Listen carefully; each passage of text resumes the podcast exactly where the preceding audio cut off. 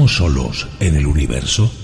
¿Quiénes son los verdaderos artífices de las pirámides?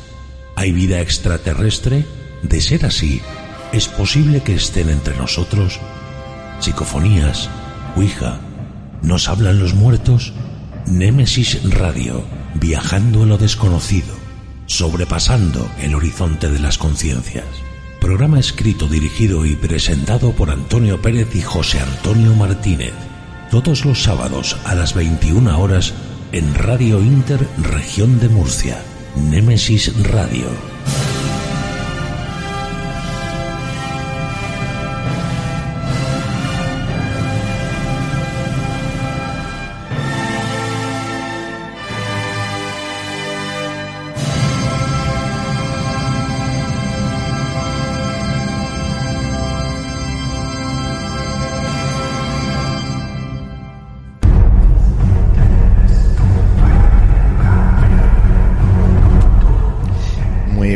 Noches y bienvenidos a Nemesis Radio. Entramos en Tiempo de Misterio en Radio Intermurcia.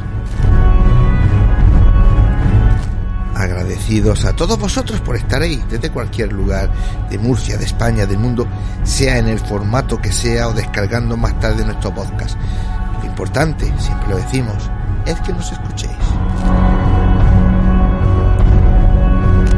Como cada semana contamos en el control técnico con nuestro particular mago de la tecnología, David García Gomariz.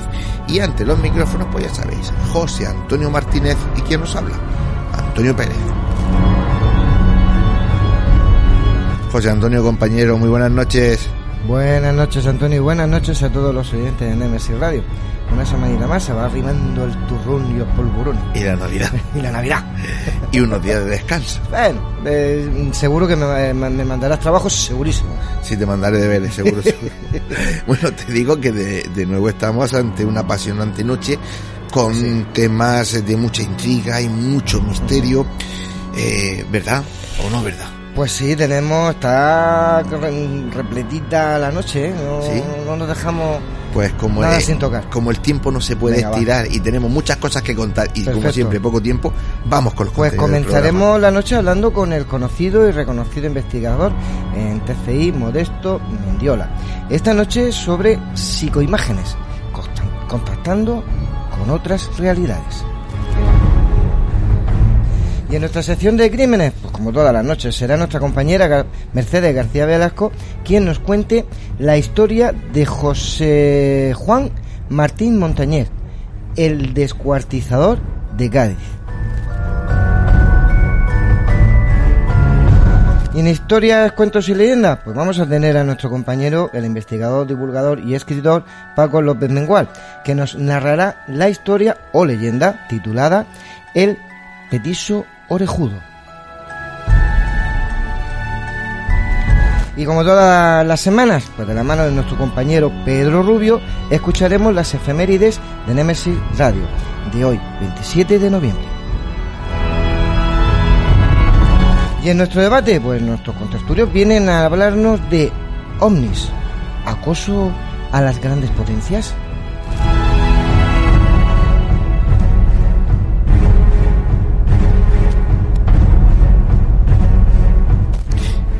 El camino es largo y está a punto de comenzar.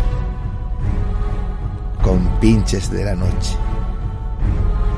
Poneos cómodos, agudizad las orejas, que empezamos.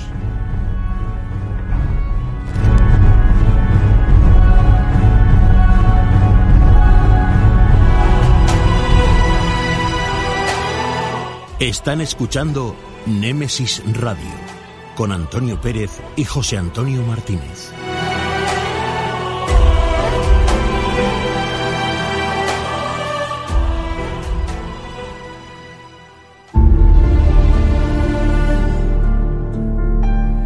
Entrevistas, conocimientos, inteligencia, experiencia. Iniciamos la entrevista de la semana.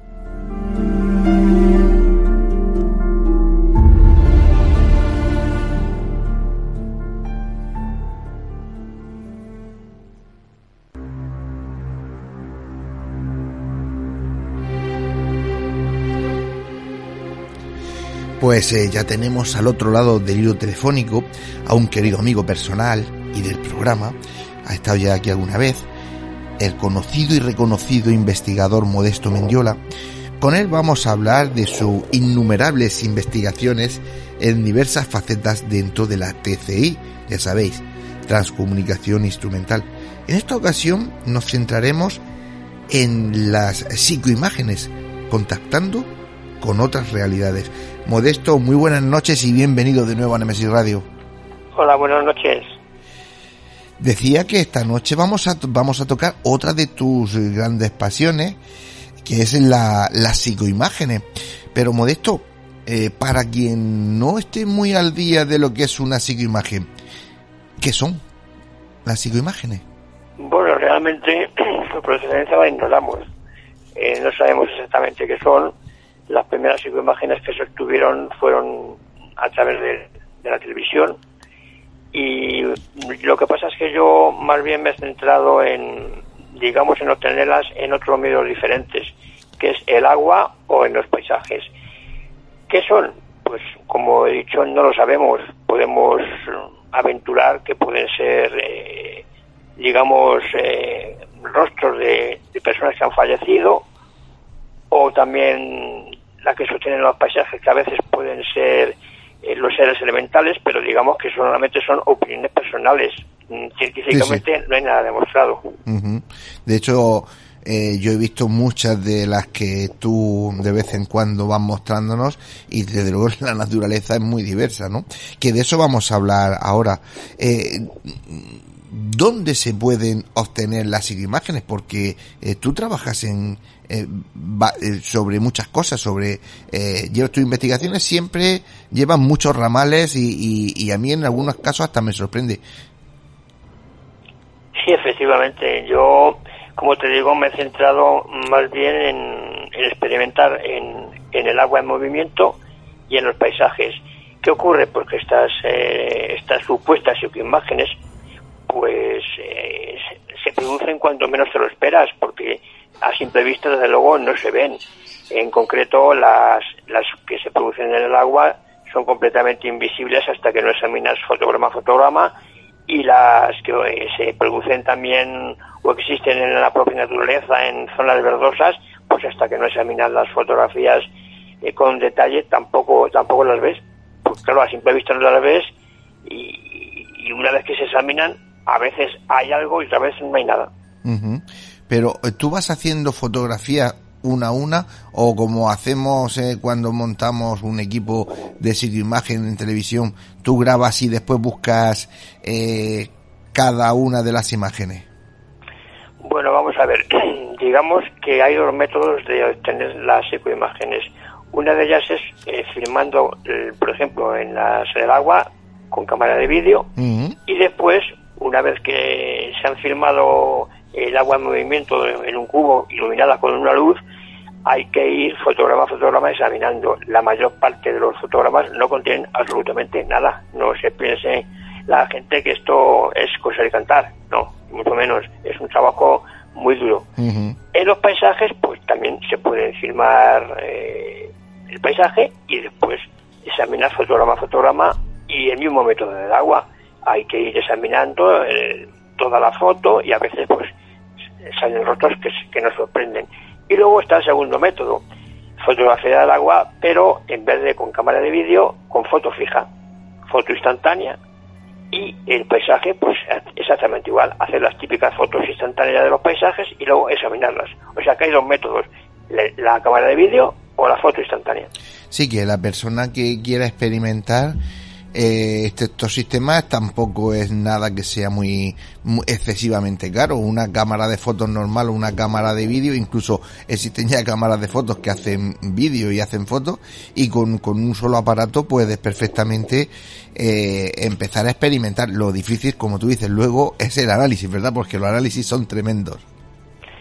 Claro, efectivamente. Hoy en día, como tú dices, es muy barato porque las cámaras de vídeo y de fotos fijas son digitales.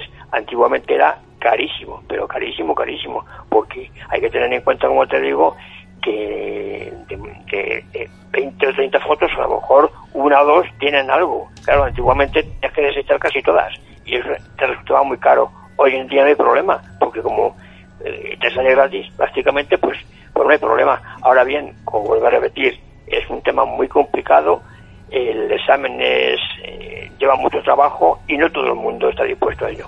Efectivamente, mira, eh, Modesto, tengo aquí al lado a mi compañero José Antonio Martínez que está como en el colegio levantándome la mano porque quiere hacerte una pregunta. Venga, José Antonio. Hola, Modesto, buenas noches. Buenas noches. Solamente una pregunta porque es muy interesante lo que estás eh, comentando, pero como fotógrafo me gustaría saber si la fotografía que haces a ese paisaje es eh, el click-clack normal de cualquier cámara o le das un tiempo de exposición.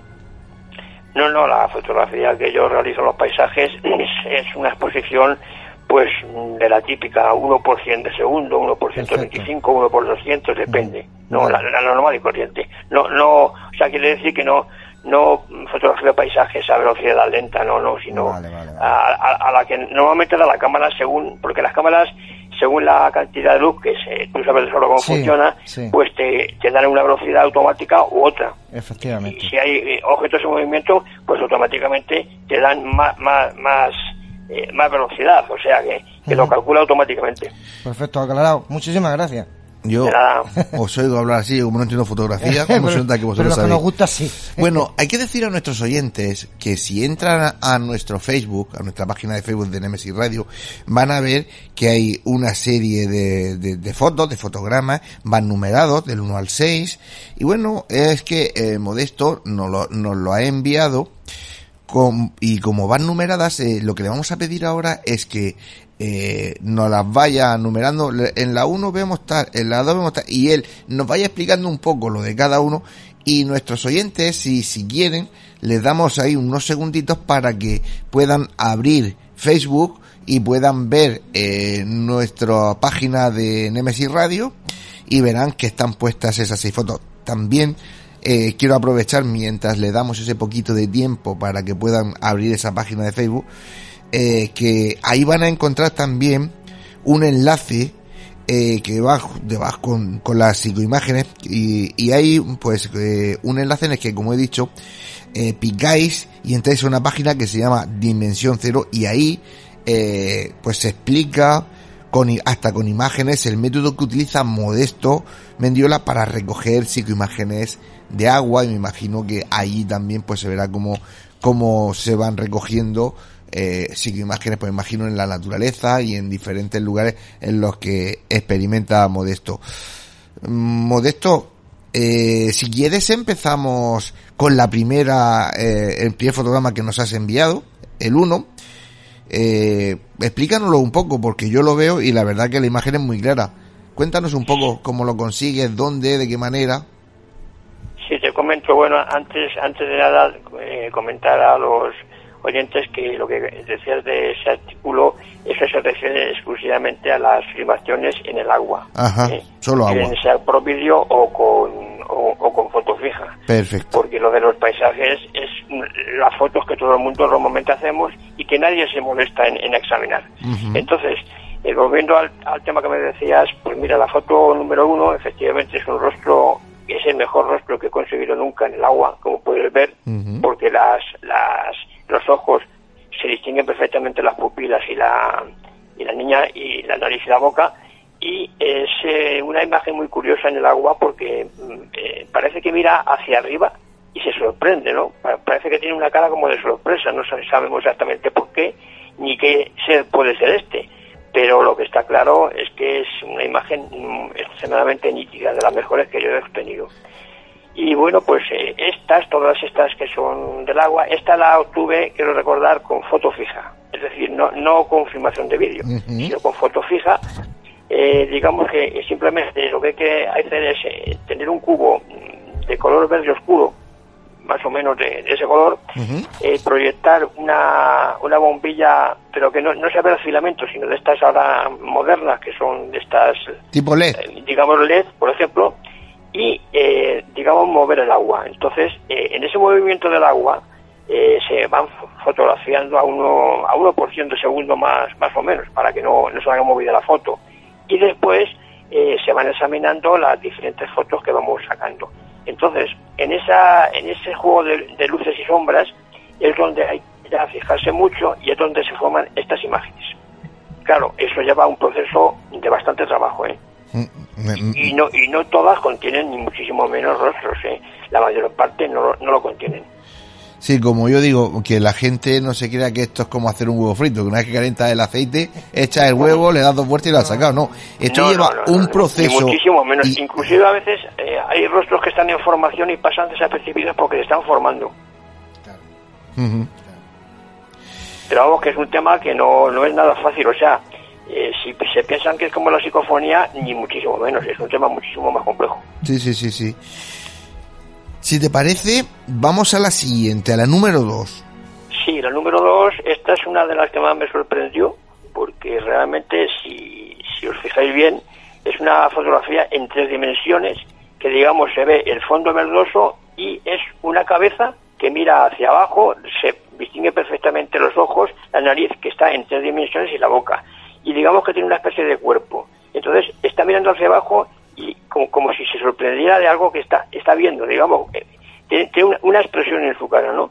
Entonces esta es una de las que más me, pues eso me, ha llamado la atención porque es que además es como si la pudieras tocar. A mí lo que me llama la atención en las dos que ya hemos visto es que las dos tienen, la número uno es eh, un hombre que tiene una expresión perfectamente reconocibles, este, se le ve la cuenca del ojo, las cejas, luego se ve la nariz y la sombra, la sombra que parece que tuviera una luz eh, por la parte de arriba de la cabeza porque la cuenca de las cejas eh, hacia el ojo se ve sombra, en la nariz se ve sombra hacia la boca, incluso por el lado y por abajo, es decir, que tiene dimensión. Y en esta que estamos hablando, pues también la verdad es que es, es impresionante. Las dos son tridimensionales porque si te fijas en la número uno, el rostro redondeado tiene, tiene relieve. Sí, sí, sí, tiene. Y además diferentes sombras y diferentes matices de sombra, como que la luz eh, va, va formando lo que es eh, por la sombra.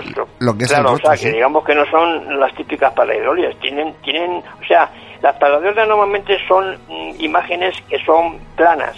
¿Entiendes? Son planas que tú puedes interpretarlas. Pero estas son tridimensionales y entonces hay algo ya bastante más, más curioso que una simple imagen plana. Claro, porque a ti más de una vez te habrán rebatido, han dicho, bueno, esto es una pareidolia. Bueno, eh, bueno la pareidolia es una cosa y ya cuando tienes esos detalles que tú estás mm, comentando con bastante razón, ya es otra cosa. Por ejemplo, en el número 2, si te fijas en la nariz, es una nariz que, que, tiene un relieve total, tiene inclusive su, su brillo y todo. Mm.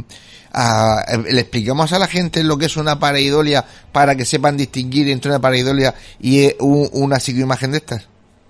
La pareidolia, pues mira, la pareidolia, para que se hagan una pequeña idea, no quiero decir que las caras de Breme sean pareidolias, pero digamos que la pareidolia es lo que se forma, por ejemplo, en una superficie de cemento, donde ves que parece un rostro, pero que es eh, una imagen completamente plana, pues eso puede ser que sea real o puede ser que sea una pareidolia, porque las imágenes, por ejemplo, en, el suelo, en la tierra, en esos sitios que, que, parecen que son imágenes, generalmente no lo son. Eso es, las imágenes que son planas, que no tienen relieve, casi todas son pareidolias. Yo, si me permites, mm, diría que es una pareidolia. Pues, eh, por ejemplo, cuando nos ponemos a mirar las nubes y nosotros vemos ahí un, un, algo una especie de imagen deforme y nuestro cerebro le quiere dar una imagen. Y podemos estar viendo eh, Modesto, José Antonio y yo la misma nube y José Antonio su cerebro le habrá dicho que es un corderito, a mí me habrá dicho que es un coche y a Modesto le puede haber dicho que era un ovni, ¿no? Claro, pues pero si te, fijas además, las, esas, esas en las nubes prácticamente son imágenes planas. sí. no, no tienen prácticamente realidad ninguno. Así es. Aclarado eso, si quieres, vamos con la cara número 3. Pues sí, está, está, vamos, sabes que tengo imágenes de, animales bastante variadas y esta es muy clara, es una clara imagen de un perro. Se ven las orejas perfectamente, los ojos, la nariz y la boca. Y además, inclusive, parece que como estuviera ladrando, ¿no? Entonces, eh, bueno, lo metí en un círculo para que se distinguiera mejor, pero tampoco hace falta. Tiene bastante relieve porque, como verás, tiene hocico, tiene todo, o sea que es, es como si fuera la foto real de un perro.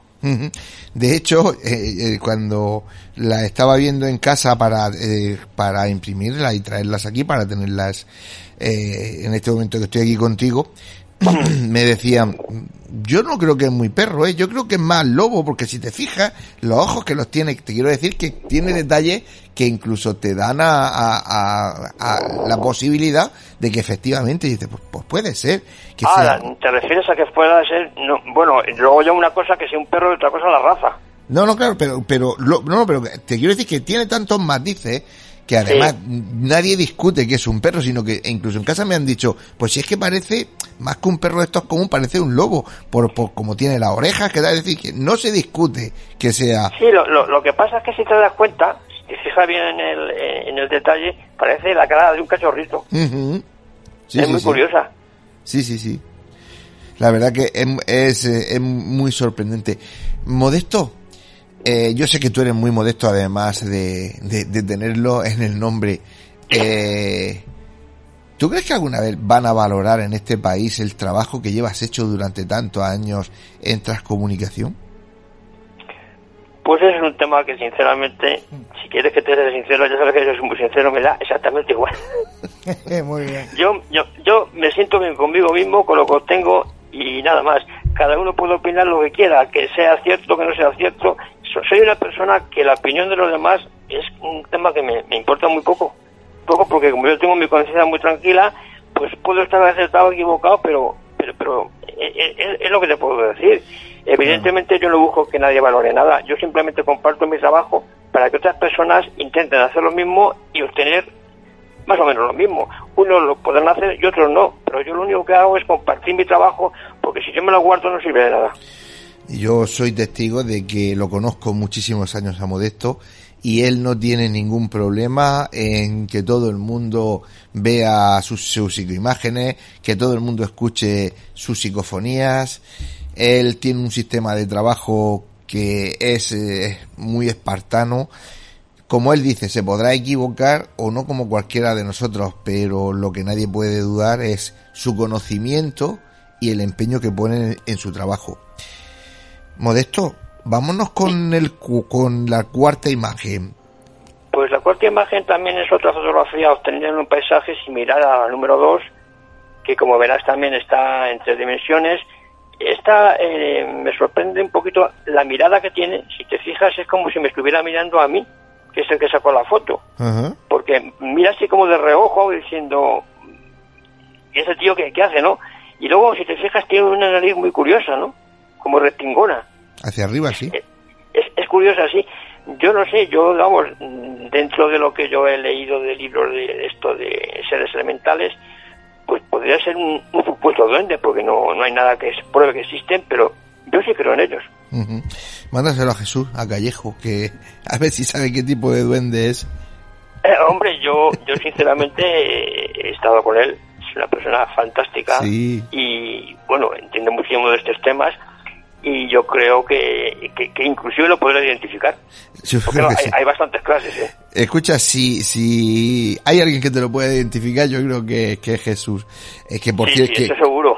que por cierto lo saludamos desde aquí y le decimos a nuestra audiencia que la próxima semana lo vamos a tener aquí eh, entrevistándolo. Eh, pues mira qué bien. Sí, tenemos la facilidad de que como es amigo, y, y, lo, y tú ya sabes que la confianza da asco, pues cuando le dice, oye, ¿qué tal?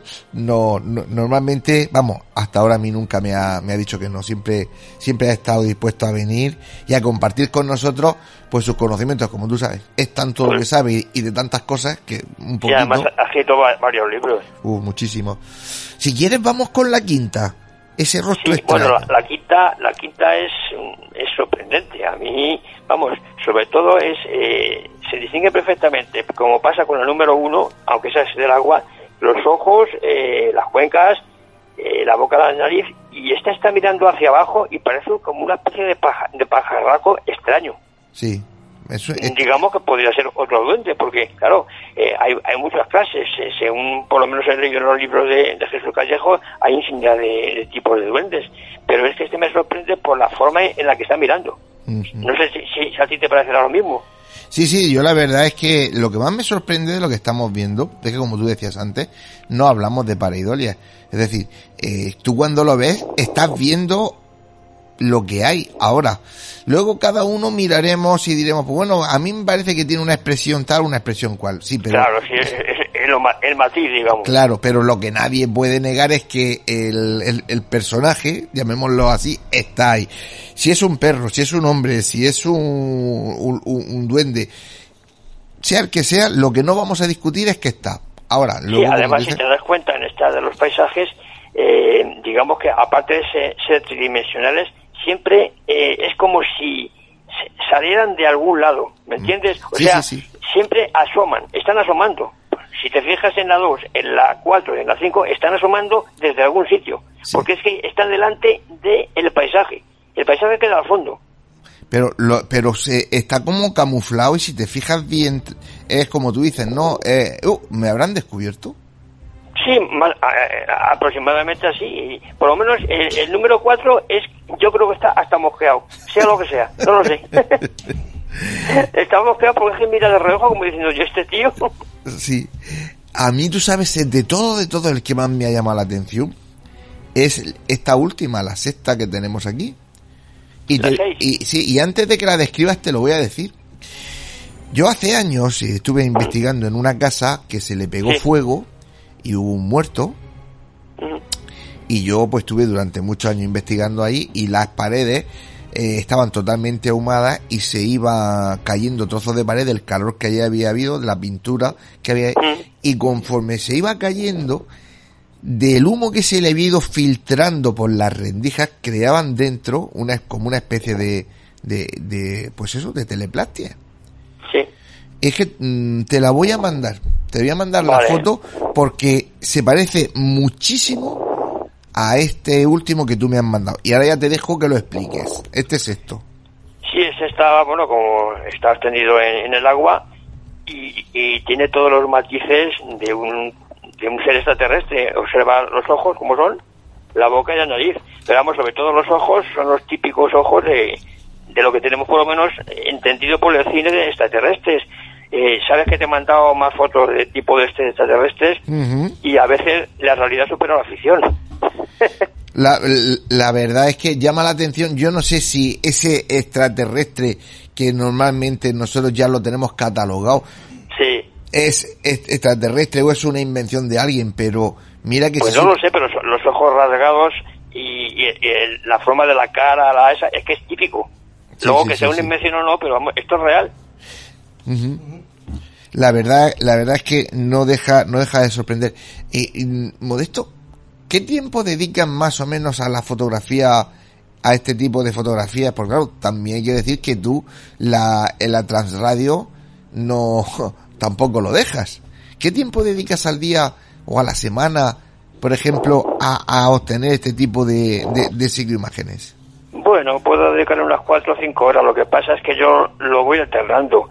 Unas semanas me dedico a la, a la transcomunicación instrumental, digamos psicofonías, y otras veces pues a la, a la fotografía. Lo, lo, voy, lo voy, otras veces a lo mejor lo dedico el mismo día dos horas a una cosa y dos horas a otra, depende. Eh, hace muchos años que tú lo que te dedicas es siempre a la transradio, pero así has seguido experimentando con la psicofonía eh, de toda la vida, con el magnetófono, el grabador digital ahora, eh, te vas a algún sitio o lo haces todo desde tu laboratorio. No, no, yo, vamos a ver, cuando ya comencé, que tenía una, vamos, un magnetófono, te, hablo del año setenta y tantos, de estos de bobina abierta, pues sí me gustaba ir a, porque va y funcionaba pilas, sí que me gustaba ir a sitios así, pues yo qué sé, pues, eh, tipo cementerios o eh, descampados y tal, pero me di cuenta que, que la cosa no funcionaba como yo quería. Primeramente porque muchas de lo que tenía no me fiaba, porque podían ser sonidos ambiente que parece que luego podría interpretar como, como voces. Y me di cuenta que tampoco tenía mucho sentido el ir a estos sitios. Entonces mm, me centré más bien en casa y la verdad es que me alegro mucho porque mm, en casa tienes mucha más seguridad de lo que obtienes y además de muchísima más calidad. Claro, al que no entiende de esto te dirá, bueno, en casa, si vives en un piso, eh, hay voces, televisiones, radios de los vecinos y, y entonces lo que hacen es que está contaminando lo que grabas. Por eso tú te dedicaste a la transradio, ¿verdad? Hombre, vamos a ver, eh, hay que tener en cuenta una cosa. Eh, puede ser que cuando utilizas el micrófono, puede ser que captes voces de algún vecino, voces de la televisión y tal. Lo que pasa es que yo, sabes que siempre te he dicho que soy una persona muy cauta con los temas psicolfónicos, tanto con micrófono como con radio. Si la respuesta que yo recibo no tiene lógica, la descarto completamente. Puede ser que esté descartando psicofonías auténticas, pero no me importa. Si no me responden con inteligencia, porque si tú ves todo lo que yo publico en Estudio TCI, todas me responden, las que obtengo ahí, con inteligencia. Esas las doy por buenas, porque un vecino me va a contestar algo que yo no le estoy preguntando. Entonces, me da igual que sea con micrófono que con, que con radio. Eh, y, con radio, si aunque yo utilice emisoras extranjeras de fondo, como ya expliqué la otra vez, si no me responde con lógica, no me sirve. Pero la que decir a la gente cuando es transradio, eh, como lo haces todo directamente de la radio al grabador, tampoco se contamina con lo que ahí esté pasando en ese momento. Claro, porque vamos a ver, la transradio se puede hacer de dos formas. Eh, digamos, colocando el micrófono cerca del altavoz de la radio, con lo cual puedes recoger la psicofonía de la radio, pero también las voces de los vecinos, o con la clavija jack de la salida de, la auricular de la radio a la entrada de la grabación del eh, ordenador con un programa de, edición de sonido. Esa es la más segura, ahí no puedes eh, contaminar nada. Coge simplemente la radio, que, que, es generalmente el sistema que yo utilizo. Efectivamente, yo quería matizar eso porque para la gente que no esté muy ducha en este tipo de experimentaciones, pues claro, puede decir, bueno, pues si, si se meten unas voces en el monte, también se mete. Depende de, de, cómo se trabaje. Y en este caso, de la forma que trabaja Modesto normalmente en casa, en Transradio, no puede ser ninguna interferencia del vecino o de la vecina o del crío de al lado. Efectivamente, es, es ese método que utilizaba mi amigo, ya fallecido, el señor Darnell, que él mismo lo decía, aquí no se puede colar nada, porque conectaba la clavija exactamente como hago yo. Él normalmente nunca utilizaba el micrófono para grabar la radio, era de clavija de, salida a entrada. Sinesio, yo me acuerdo muchísimo de él, ¿sabes? Porque yo eh, tuve la suerte de coincidir con él algunas veces y la verdad que, aunque gruñía mucho, era una persona entrañable y, muy ensañable. y con una sapiencia tremenda. además muy valiente porque él era químico. Sí, sí, sí. Y, la verdad es que se la jugaba con estos temas porque, claro, hay que tener en cuenta que sus compañeros y, de, trabajo dirían, pero bueno, este tío de qué va, ¿no? Pues claro, te dedicabas a eso y ya, y ya te, te tomaban por loco, por lo menos. Sí, y más en la época en la que él, él estaba, que él prácticamente eh, fue un pionero aquí en España efectivamente, y además, digamos que, bueno, al fin y al cabo, no, sé, no tengo ninguna profesión de ese tipo, pero es que era un científico. Sí, la verdad es que sí. Bueno, pues siempre da gusto recordar a gente tan importante, hablando con gente también de la que todavía tenemos aquí y que nos dure muchos años, que es muy importante, porque por mucho que, que en algunos momentos hay que, porque hay que, hay que ser claro, Modesto se alejó un poquito de todos los medios de comunicación y todo porque eh, hubo gente que no entendía muy bien lo que él hacía y en vez de intentar descubrir lo que él hacía, lo que hacían era criticarlo. Realmente no, no vamos, no es que realmente eh, no entendieran lo que yo hacía, lo entendían perfectamente. Lo que pasa es que eh, ya sabes que el, tema de las, sobre todo de la psicofonía, eh, hay dos temas, dos, dos puntos clave: el aparato electrónico y el experimentador. La, con los mismos aparatos, depende del experimentador, uno puede conseguir mucho y otro muy poco. Había personas que conseguían poco haciendo lo mismo y claro, pues evidentemente pues pues claro, no, no, les cuadraba pero porque ellos no lo consigan no quiere decir que los demás no podemos conseguirlo. Yo, Modesto, ahí siempre digo lo mismo, ¿no? Digo, tú te vas a pescar y utilizas el mismo cebo y tiréis tres amigos, cada uno dos cañas y de repente uno es el único que, que, que pesca durante todo el día y los otros Claro. dos no pescan. Bueno, pues, pues, ¿por qué unos sí y otros no? Es un buen ejemplo. sí, sí, yo siempre, yo, yo siempre lo he puesto, porque es verdad que dice, bueno, a, a mí, yo recuerdo que hace años decía, un amigo decía, que yo era como la Coca-Cola, donde llegaba triunfaba. Digo, no, lo que pasa es que solo saco lo que cuando consigo algo, si no consigo nada, no saco. Lógicamente, si vengo a dar una Claro, conferencia, tengo que es sacar lógico. eso. Pero que De todas formas, de todas formas hay que tener en cuenta, y tú lo sabes de sobra, que depende de la cantidad de tiempo que lleve grabando, Claro. cada vez aumentan más la- las comunicaciones. Hay gente que graba 5 o 10 minutos y, como- si no sale nada, pues, pues no sirve. hay mucha gente que eso no lo entiende. Además, eh, tú antes decías algo que era súper importante y es, si no son contestaciones lógicas a las preguntas que hacemos, yo las descarto porque lo que tú Claro. buscas es una conversación inteligente. Claro. Si Y partimos... fíjate que yo utilizo barridos en onda corta, que son en inglés, alemán, francés, etcétera, y ahí es muy difícil que se cuele una palabra en castellano. Claro. Pero bueno, que yo no dejo de dar esa posibilidad, por lo cual, si yo la- eh, no me contesta con lógica, la descarto y me quedo tranquilo. Pero si me contesta con lógica, también me quedo tranquilo. A ver, eh, eh, es una cosa de cajón. El locutor no me puede estar oyendo lo que yo estoy preguntando. Claro, es, es un, un método que tú llevas mucho tiempo experimentando, un método que te funciona y bueno, la gente que le busque las vueltas, porque antes que ellos las buscaran ya las buscabas tú. Sí, no, no, y, y los pioneros, por supuesto, porque Jules Denson y Libre utilizaban la radio ya. Pues sí, De, de hecho, el, el- el mejor transcomunicador eh, fue Marcelo Bassi, que con su Sí, radio de, de válvula más antigua que la TOS, pues fíjate lo que conseguía, ¿no? Pero realmente no era, no era la radio, porque esa radio no la utilizaban muchas personas y no han conseguido absolutamente nada. Era él junto con ese aparato. efectivamente. Y eso hay mucha gente que eso no lo entiende. Eh, Modesto, no tenemos tiempo para más, visto que rápida se ha pasado esta media hora. Pasa muy rápido, sí. Así que nada, tenemos como siempre que darte las gracias, que es un placer escucharte, disfrutar de tu, de ti, de tus investigaciones, de tus conocimientos y que nada, pues eh, seguiremos en contacto. Así Muy que, bien. querido amigo, Pues muchísimas nada, gracias, que- buenas que noches. muy bien el programa y ya sabes, sube las imágenes y el método ese y bueno, pues las personas que quieran, eh, que, que se dispongan a hacerlo, a experimentarlo, pues me parece estupendo. Ahora bien, vuelvo a repetir, es un trabajo muy, muy, muy duro. Te mandaré, te mandaré la imagen de la teleplastia esta para que la compares con las tuyas. Buenas noches. Buenas noches.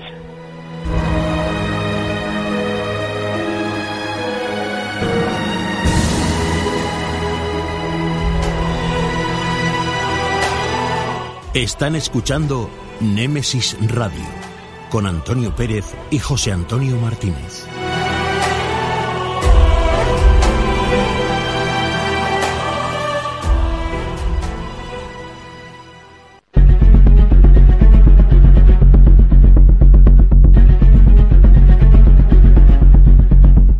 De crímenes en Némesis Radio.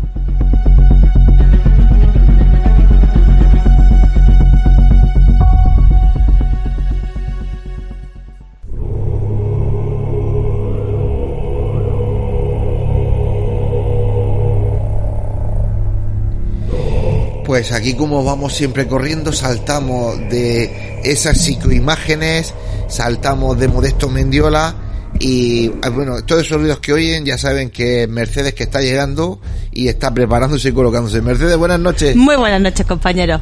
Dios, qué fuerte entras. Eh, Esta noche nos traes eh, algo que a- de la- es un caso de los que a José Antonio le gusta mucho además porque es cercano, es de aquí, es, de- es español. Esta mujer, como yo le estoy diciendo, vamos, a ver, no me puede traer el, el- el- el experto de chef de Cádiz, no, de, de- yo qué sé, no, no, es descuartizador de, de Cádiz. Esta noche hablamos de José Juan Martín Montañés, el descuartizador de Cádiz. Mira, a ver. Sí. Mm, Ya sé que es algo muy serio. Nosotros procuramos dentro Sí, de lo serio que lo es serio, sí. darle un poco de humor porque si no sería No, insoportable tener esto. Este descuartizador tiene mucho que ver con Jack el Destripador o este era mucho más vasto. Bueno, este era muy fino y sabía muy bien lo que se hacía. Pues como Jack el Como el Destripador. destripador también. Pues vamos con él. Sí. Pues mira, viajamos en esta ocasión al 21 de enero del 89. Un joven llamado Javier Suárez Samaniego, de 22 años, estudiante de ciencias empresariales, acaba de salir a dar, pues eso, una vuelta, un volteo en bicicleta, pues para despejarse un poquito. Tras un par de vueltas se tropieza con su amigo de toda la vida, un chico que había estudiado con el instituto, en fin, se conocían de toda la vida. Y además tenía su misma edad, 22 años. Y era estudiante de medicina, llamado José Juan Martínez Montañés. Y se lo encuentra en la puerta de su casa. Este le invita a subir a su piso, pues eso, bajo el pretexto de invitarle a montar una mesa de ping-pong que se había comprado, pues eso, hacía poco. Así es que Javier deja la bicicleta y acepta sin reparo subir a casa de su amigo, del estudiante de medicina. Y bueno, suben al piso, le hace pasar por el salón, le invita a una copa para ir entrando un poquito en materia y relajado. Y a todo esto le dice que después de la copa, pues bueno, que pasen a un lado del salón, donde tiene un equipo de música muy potente, le pone una silla y divertido, en un ambiente entre amigos que se conocen de toda la vida, pues le dice que, que, que le va a hacer una prueba, una especie de audición para ver si escucha bien la música, a ver cómo la escucha. Y le pone una venda en los ojos y le dice que se relaje y que escuche la música y que se deje llevar para ver cómo sale eso. Bueno, este hombre, Javier, mm, pues no sabe nada de las intenciones de su amigo y se deja llevar. Bueno, durante unos instantes José sube la música a todo volumen del equipo, le pide que se concentre y en ese momento, desde atrás, este tipo, José Juan, saca una pata metálica de la mesa que había rellenado previamente con arena para que pesara más y hiciera más fuerza y desde atrás le golpea en la sien en un golpe certero y potente, lo derriba de la silla. Este hombre cae medio inconsciente, malherido al suelo, pero todavía vivo.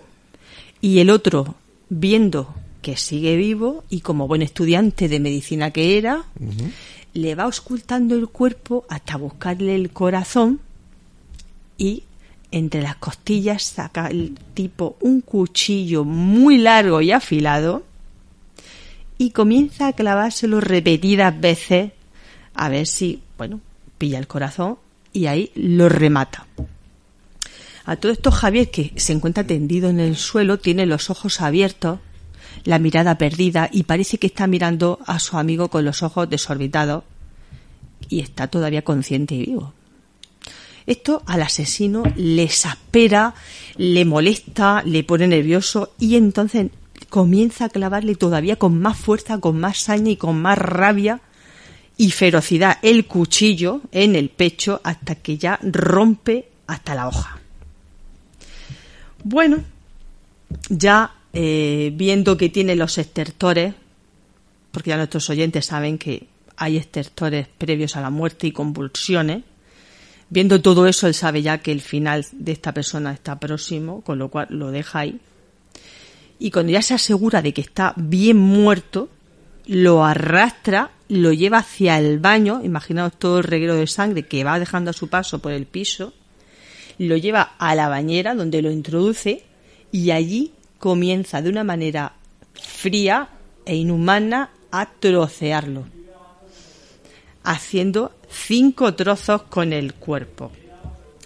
Esos cinco trozos eh, los mete en bolsas de basura, por supuesto le tapa el rostro con una bolsa de basura para no verle la cara cuando lo está troceando, haciéndolo trocitos, y lo deja allí troceado en esas cinco bolsas y le corta la mano, corta las manos, pero una de las manos la mete en un tarro de formol. Porque esto, esto que estoy narrando, forma parte de un plan que este tipo ya llevaba dos semanas maquinando en su cabeza. Aunque suene muy extraño y muy rebuscado, el plan era matar a su amigo. Ahora veremos por qué y cuál era el móvil. corta esa mano, secciona esa mano, la introduce en un frasco de formol y la deja ahí. Bueno, él lo limpia todo, es un tipo como buen estudiante de medicina muy meticuloso, muy inteligente, un tipo brillante. Eh, lo limpia todo el piso, la bañera y seguidamente prepara unas cartas que son eh, escritas a máquina para que nadie sospeche nada y no encuentre la grafía por ningún lado. Las escribe a máquina y baja al correo a echar dos cartas para mandarlas a la familia de Javier, de su amigo asesinado. Bueno, en esas eh, cartas se indica que le pide un rescate a los padres de este chico que ha asesinado, o si no, cada vez que se demoren en el pago, les mandará un dedo de la mano de su hijo, que para eso quería la mano y la tenía en formal.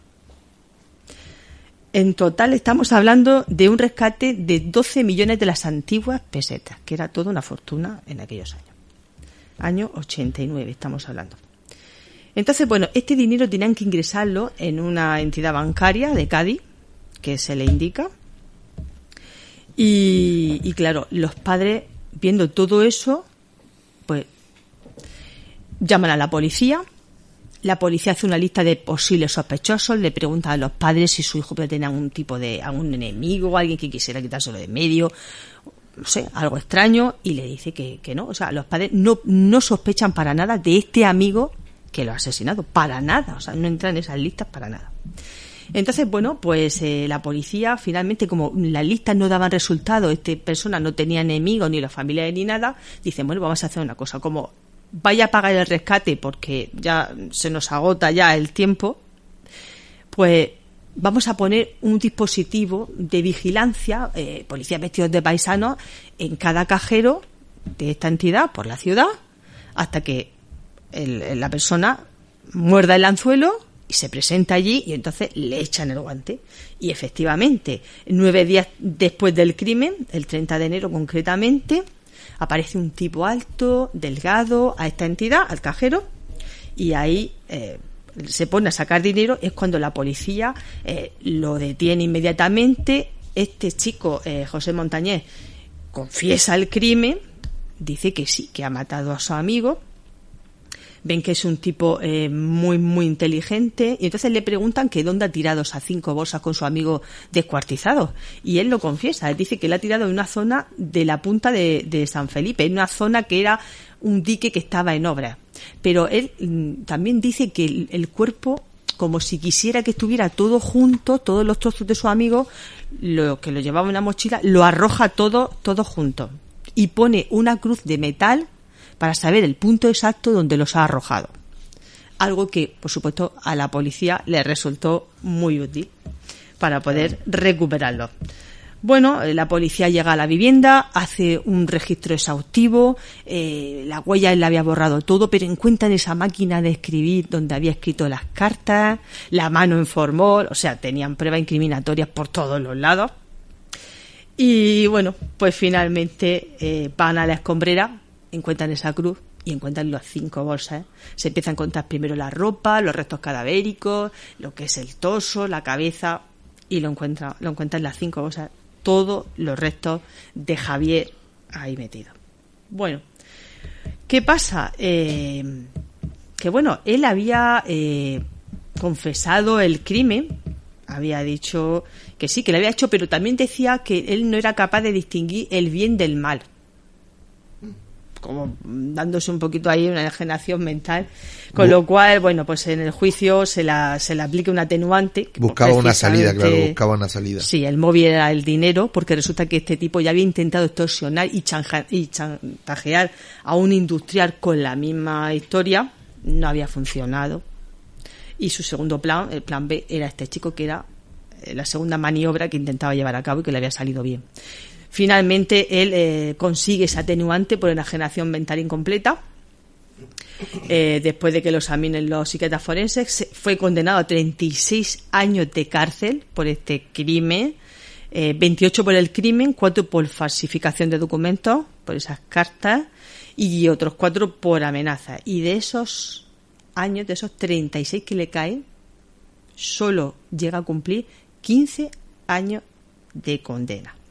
Estamos hablando que el 21 de junio de 2004 esta persona eh, abandona la prisión de, Aranjuez, allí en Madrid, eh, porque este hombre pues eh, consigue, bueno, se saca la, carrera en Derecho, consigue todas las reducciones, buen comportamiento, servir comida, todo lo que podía aprovechar y en el año 2004 sale de la cárcel cumpliendo 15 años de esos 36 que le habían caído a fecha de hoy es un hombre libre y no se no se sabe el paradero.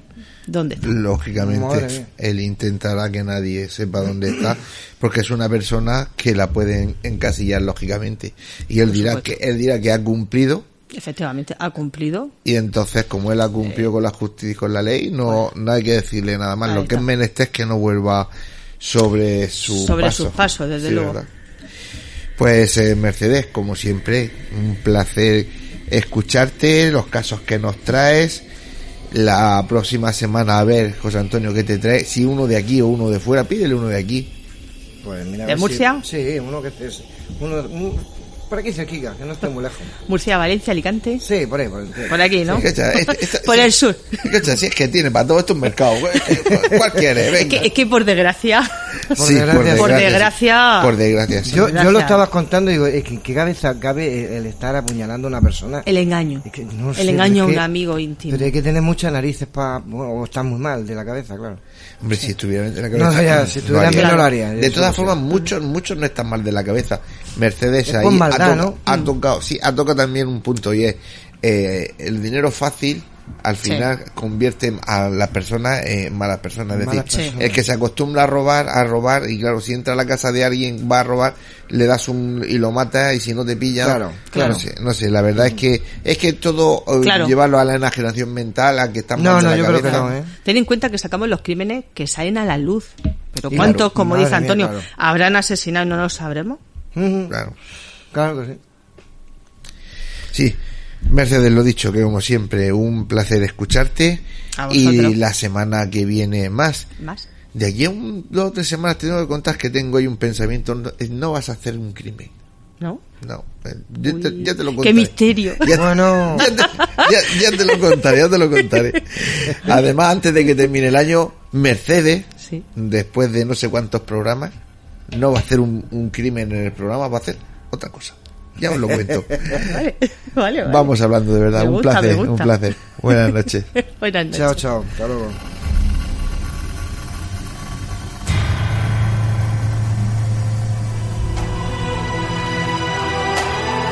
Están escuchando Némesis Radio con Antonio Pérez y José Antonio Martínez.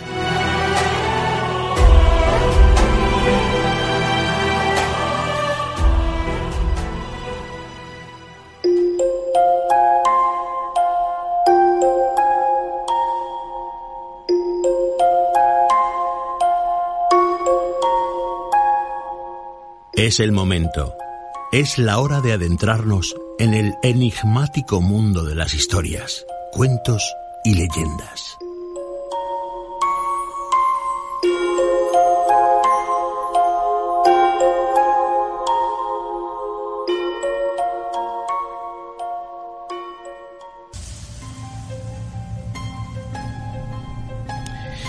Bueno, pues esta noche, como es el último sábado del mes, pues ya saben que eh, viene nuestro compañero Paco López Mengual pues hacernos esa historia, cuento o leyenda. Ya saben que Paco es investigador, divulgador, escritor y le gusta decir que además es mercero. Y bueno, viene a narrarnos una leyenda, un cuento, una historia, no lo sé, titulada El petiso orejudo. Vamos a escucharla porque de verdad que merece la pena.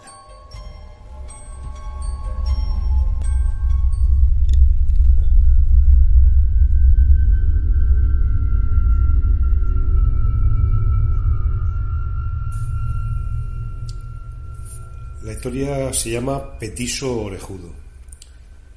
En Ushuaia, el pueblo del fin del mundo situado en la Tierra del Fuego, visité su vieja prisión, hoy convertida en museo. Allí eran recluidos los presos más peligrosos de Argentina.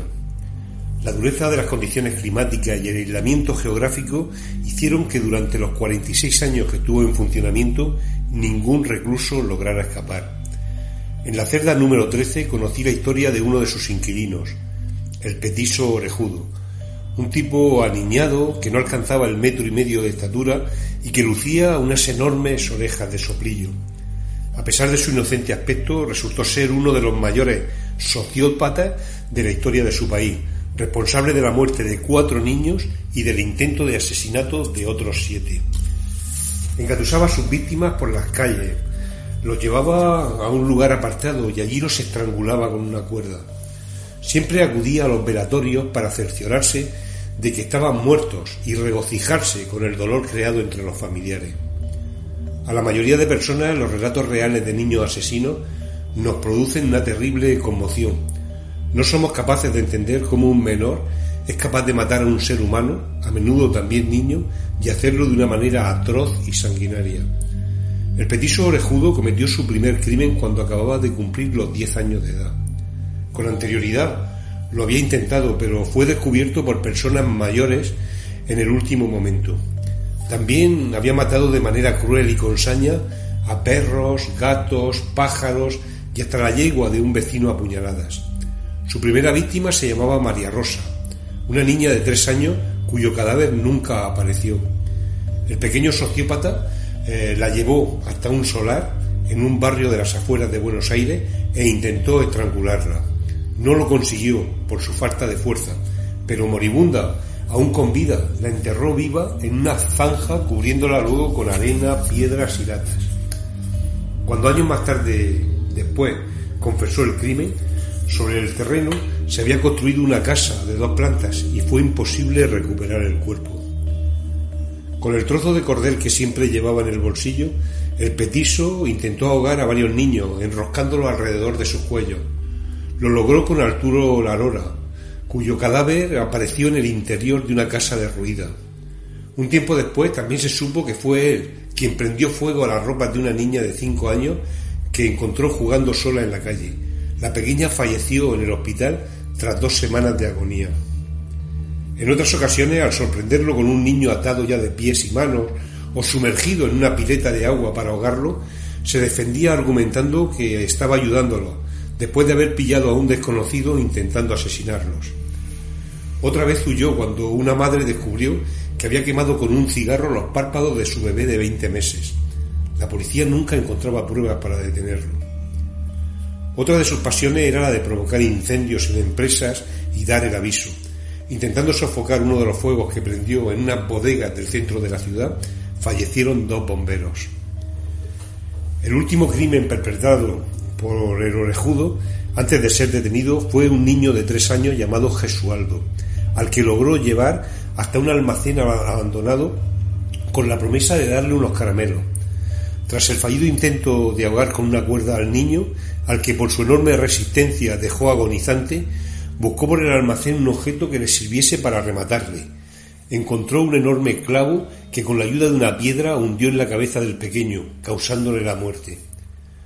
Un policía de Buenos Aires, al que había llamado la atención la presencia del petiso en los velatorios de todos los niños asesinados, pidió a sus superiores tenderle una trampa. Maquillaron el cadáver de Jesualdo, eliminando completamente la herida producida por el hierro hincado. Cuando el asesino se presentó ante el cadáver, colocó una expresión de sorpresa y murmuró ¿Pero dónde está el hoyo del clavo? El comentario fue escuchado por dos policías de paisano que se habían colocado a su lado. Aquella fue la prueba por la que finalmente fue detenido. Tras confesar todos sus crímenes, Cayetano Santos Godino, como en realidad se llamaba el petiso orejudo, fue condenado en un principio a reclusión en un centro psiquiátrico pero tras intentar estrangular con una cuerda a dos pacientes, uno inválido en una cama y otro en silla de ruedas, se decidió enviarle al presidio de Ushuaia, el penal más duro de Argentina. Durante esos años, unos estudiosos criminólogos eh, afirmaban que las personas con grandes orejas eran propensas a la maldad. El gobierno argentino autorizó a un médico del penal a practicarle una operación de cirugía estética para reducirle considerablemente el tamaño de los cartílagos. Este tipo de experimentos, sin consistencia científica, no dieron ningún resultado. En los casi 30 años que Petiso Olejudo estuvo recluido en la cárcel del fin del mundo, tuvo un comportamiento ejemplar, quizás porque no había nadie más débil que él para asesinar, ejerciendo de barrendero del centro penitenciario. Durante todo ese tiempo jamás recibió una carta ni una visita. Murió en la prisión a los 48 años de edad tras sufrir una fuerte hemorragia interna que fue producida por la brutal paliza que le dieron entre una docena de presos. Al parecer, descubrieron que fue él quien estranguló con un cordón al gato que desde hacía años había sido adoptado como mascota por los recursos del penal. Unos años después de su muerte, un oscuro suceso volvió a recordar a este niño asesino. Cuando en 1947 la prisión de Ushuaia fue clausurada, al remodelar su cementerio se descubrió que la tumba de Petiso Orejudo había sido profanada y su esqueleto había desaparecido. Nunca se supo cuál fue su destino ni el motivo del macabro robo.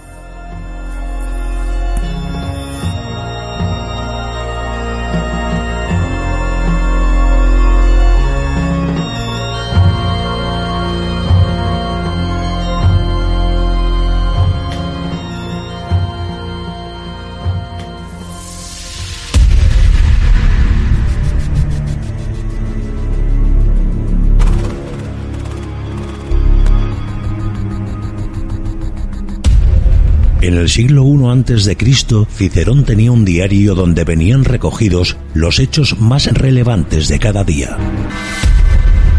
Acontecimientos notables que deben ser recordados, pues son huella inmemorial de nuestro pasado y que debemos conocer para saber quiénes somos, qué hacemos y por qué estamos aquí.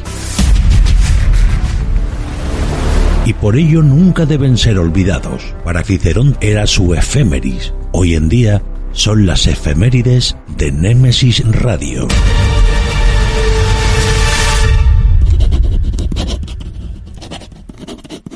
Hoy es 27 de noviembre del año de gracia 2021 y mi mente converge en relatos, hazañas, semblanzas, únicas únicas que es preciso traer a nuestro presente y no olvidar, pues ya forman parte de la historia viva y única del ser humano, de nuestra historia.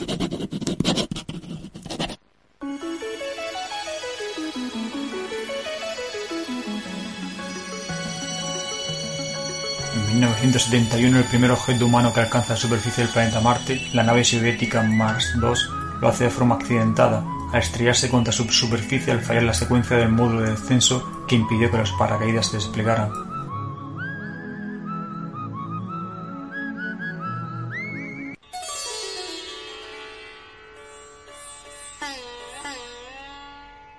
Seguimos en el siglo XX y en 1957 en Nueva Delhi, en India, Jawaharlal Nehru, primer ministro, pronuncia un apasionado discurso en favor del desarme nuclear en el que apela a Estados Unidos y a la Unión Soviética a iniciar el desarme, acabando con los arsenales de armas atómicas para salvar a la humanidad del último desastre.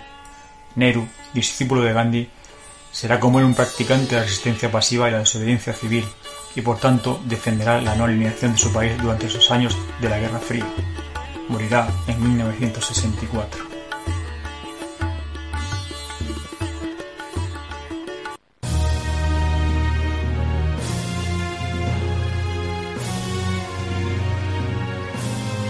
En 1895 y en el siglo XIX, Alfred Nobel, que inventó la dinamita en 1867 y posee una enorme fortuna por este y otro descubrimiento, pero a la vez un cierto complejo de culpabilidad por el mal y la destrucción que sus inventos pueden dar caso de la humanidad en los campos de batalla, firma en el Club Sueco-Noruego de París, en Francia, su testamento, estableciendo que con su fortuna se creó un fondo destinado a premiar anualmente a aquellas personas que más hayan hecho en beneficio de la humanidad en distintos ámbitos como son la física, la química, la medicina, la literatura y la paz. El primer premio se entregará en 1901 al físico Wilhelm Röntgen, descubridor de los rayos X aplicados en muchos campos de la medicina.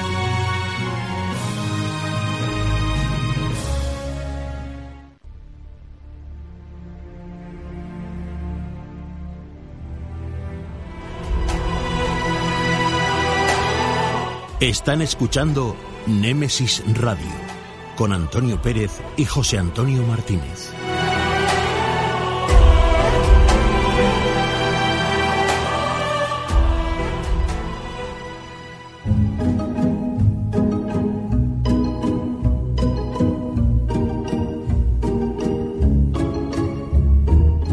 Tertulia. Un nuevo tema interesante nos llega a este debate.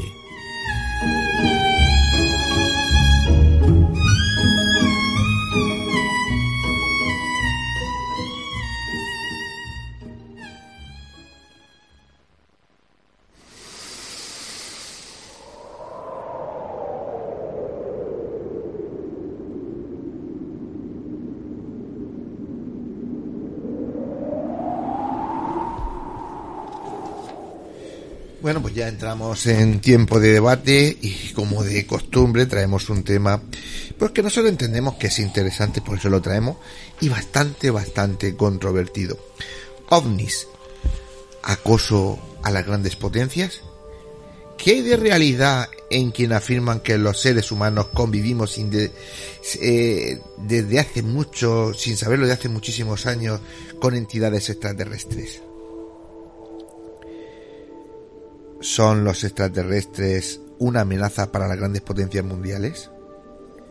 ¿Todo es mentira y los extraterrestres están solo en la mente de unos pocos locos con una mente calenturienta?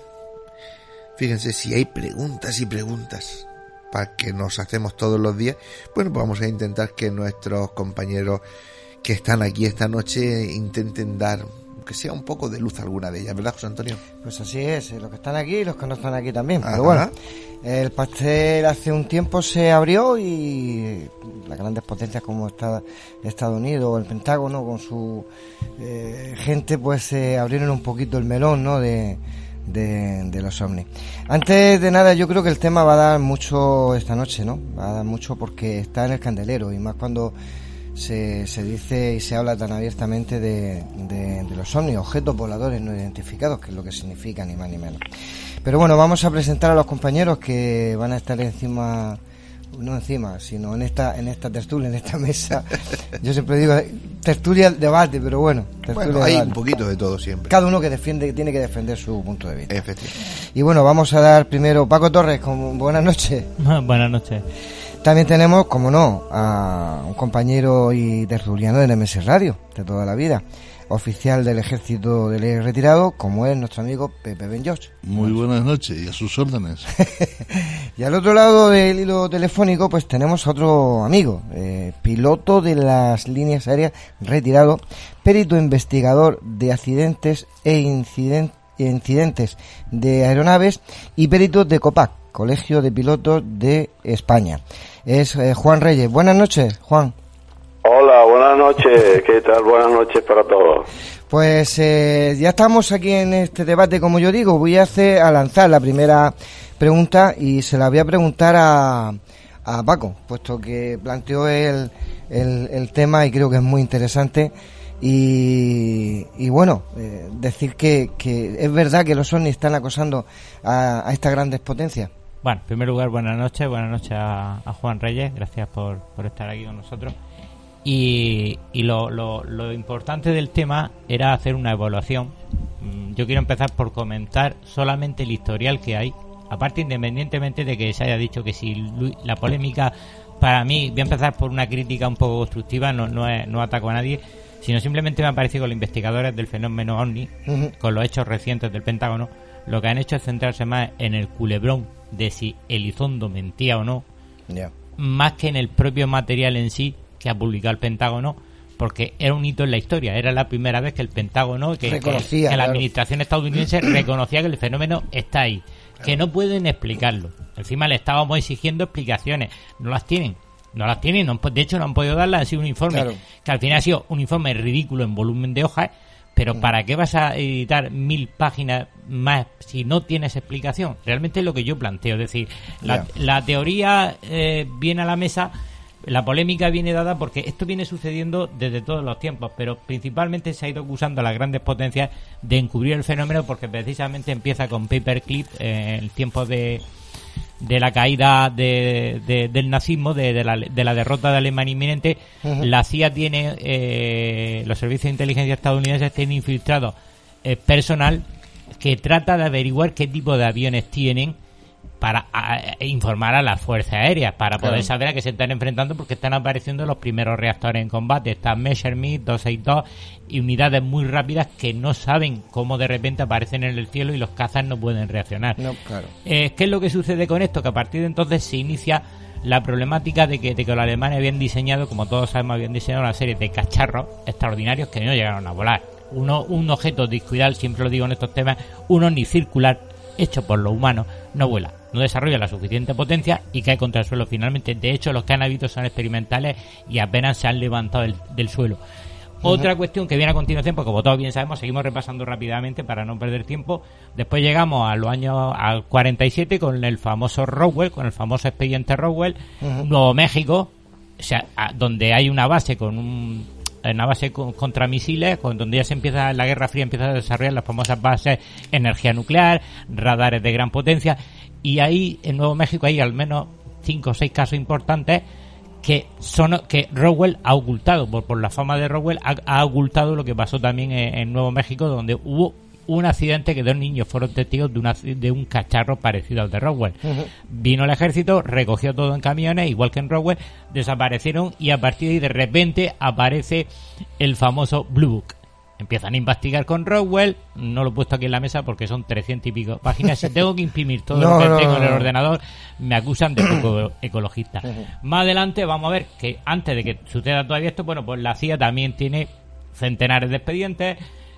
Eh, Blue Book, recordemos que son 700 y pico casos no explicados.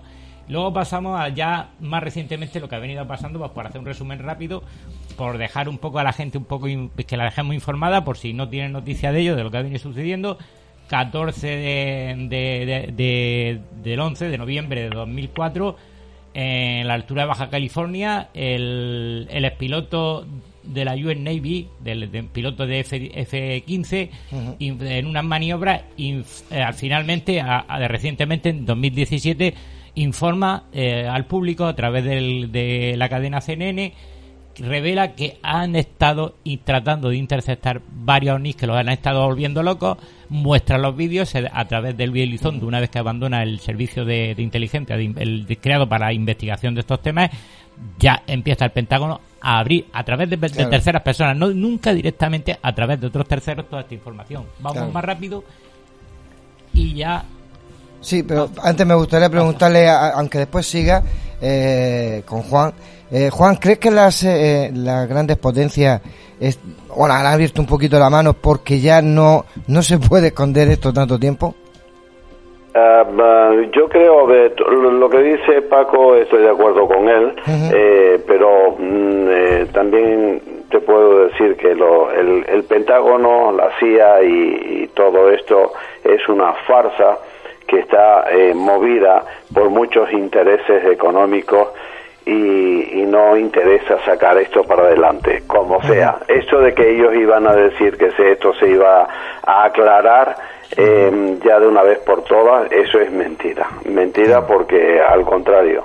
O sea, eh, por ejemplo, mi mismo informe de mi avistamiento del 97, donde con todos los testigos que hay y todo lo que, que, que hubo, y a fecha de hoy nadie dice, nadie dice nada, nadie, porque no se puede hablar de ello. De hecho, incluso en Iberia, si hablan de ello, lo echan a la calle directamente. O sea, mm, me parece que hay muchas, muchas eh, chupando del bote detrás de todo esto, ¿me entiendes? Y son muchos los intereses que hay.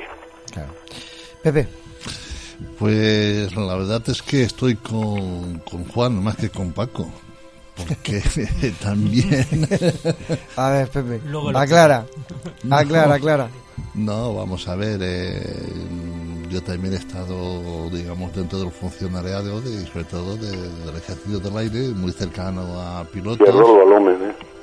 y muy muy cercano a pilotos donde digamos que después de mm, del vuelo o bien de prácticas o bien de eh, instrumental pues eh, en el bar eh, pues eh, se ha oído eh, pero pues con, con voz pequeñita y al amigo que también le dijo tal y al amigo pero vamos que no se enterara por ejemplo pues el el jefe de vuelos y que no pasara pues al coronel de la base para que no pasara pues a, defensa, ¿no?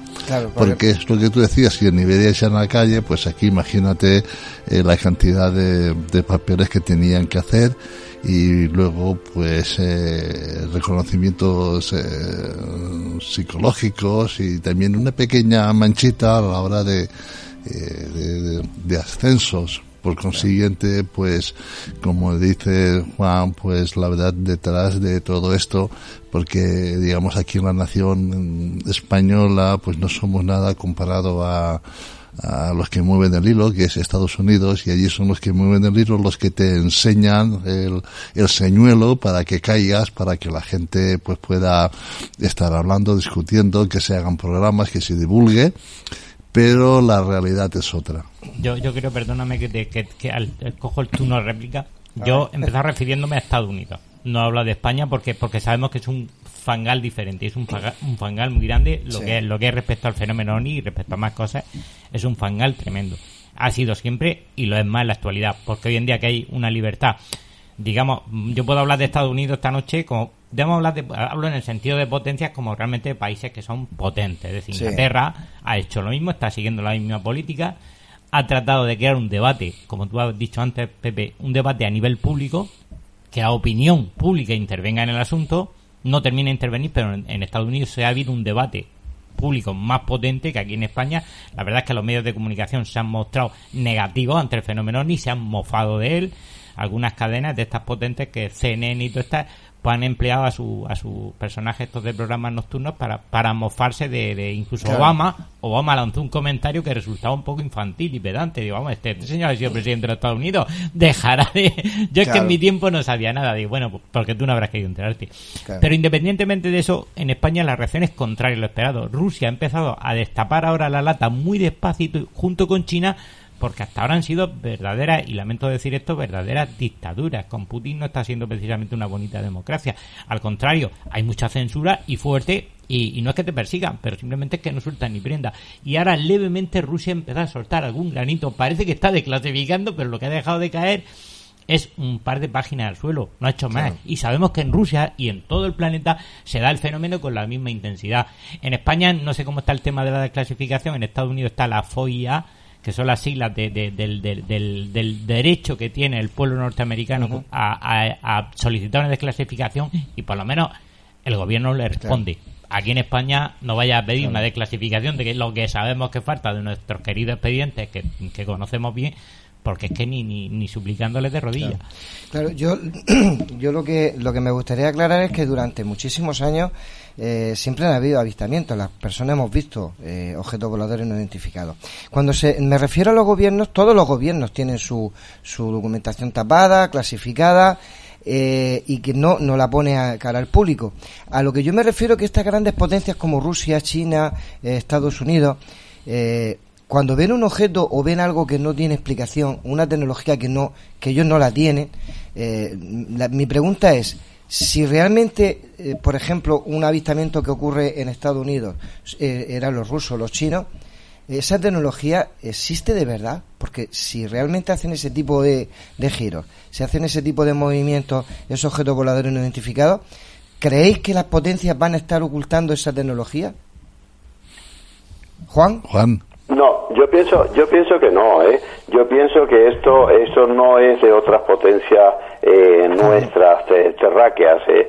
Esto, por, por supuesto, es de, esto es de los extraterrestres que nos llevan por delante 10 mil eh, millones de años luz y, y, que tienen una tecnología y eso no se puede ocultar. Lo que pasa es que eh, aquí ahora, ahora que estamos empezando, la NASA acaba de lanzar eh, el miércoles el, el famoso eh, DAR para destruir la, la piedra esta, ¿no? o sea, esto es un estudio nada más en base a lo que dijo Stephen Hawking de las eh, cuatro, cuatro mm, cosas que le preocupaban que, y que habría que abandonar la Tierra y había que irse a, otros planetas a, vivir porque esto mm, lo estamos acabando nosotros mismos. Ahí tienen los chinos, me hace gracia porque nos ponen a hablar de, de, los extraterrestres y nos preocupan los extraterrestres. Pero, señor mío, tienen los chinos ahí que acaban de crear el coronavirus, que hasta que no hayan 200 millones de muertos en el mundo no, vamos, no, no va a parar, ¿entiende? Y esto no es preocupante y aquí no pasa nada. Aquí no se le habla a los chinos de nada. Claro, ¿Entiende? O sea, es todo una mentira, una farsa. Mm, sí, vamos a ver.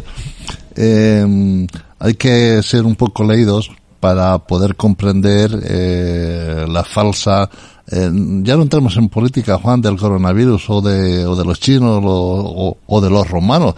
En la Biblia ya, digamos, siempre lo estamos diciendo, ya hay casos muy remotos, ¿no? De, de, de, avistamientos, pues bueno, en aquella época eran carros, no eran aviones como ahora, etc., ¿no? Pero vamos a ver, eh, también lo hemos comentado, pero eh, la cantidad de miles de millones de dólares o de euros o de moneda china que se gasta en defensa de su territorio, reconocer que va a venir una nave de dos metros cuadrados y que lance un rayo, ¿no? Como, eh, y que te destruya, pues es reconocer una vergüenza eh, de, tecnología que tenemos, aunque tengamos ahora ya lo sé 35 y tengamos ya todo, eh, como he dicho Juan, pues son miles de años de luz eh, diferente, entonces pues bueno. Que literalmente no podemos hacer nada contra ellos. Nada, estamos, nada, nada, estamos impotentes totales porque yo he escuchado ya varias veces y, me alegro de haber podido conocer directamente en ese sentido a, a Juan, que está esta noche aquí con nosotros, eh, cuando me cuentan, cuando nos cuentan los episodios que ya también he hablado con otros pilotos, con otros, con otros testigos, directamente en persona incluso, y ya cuando te cuentan estas cosas dices, no, vamos a, ver, vamos a ser realistas, no puedo cazar eso ni con la mejor tecnología que yo tengo en la Tierra, y lo digo un poco por cuando los escépticos dicen, no, no, esos son proyectos experimentales, digo, no, no, son, no, no pueden serlo, no creo que las potencias tengan eso, porque eso es muy superior a la mejor arma de todas las potencias. Yo tengo por aquí revisado el caso de... Mira para el micro, Sí, perdona, perdona que se me ha ido al girar para el papel, me he ido, me he ido con la cabeza. El, el caso de, de, de, 14 de julio de 2015.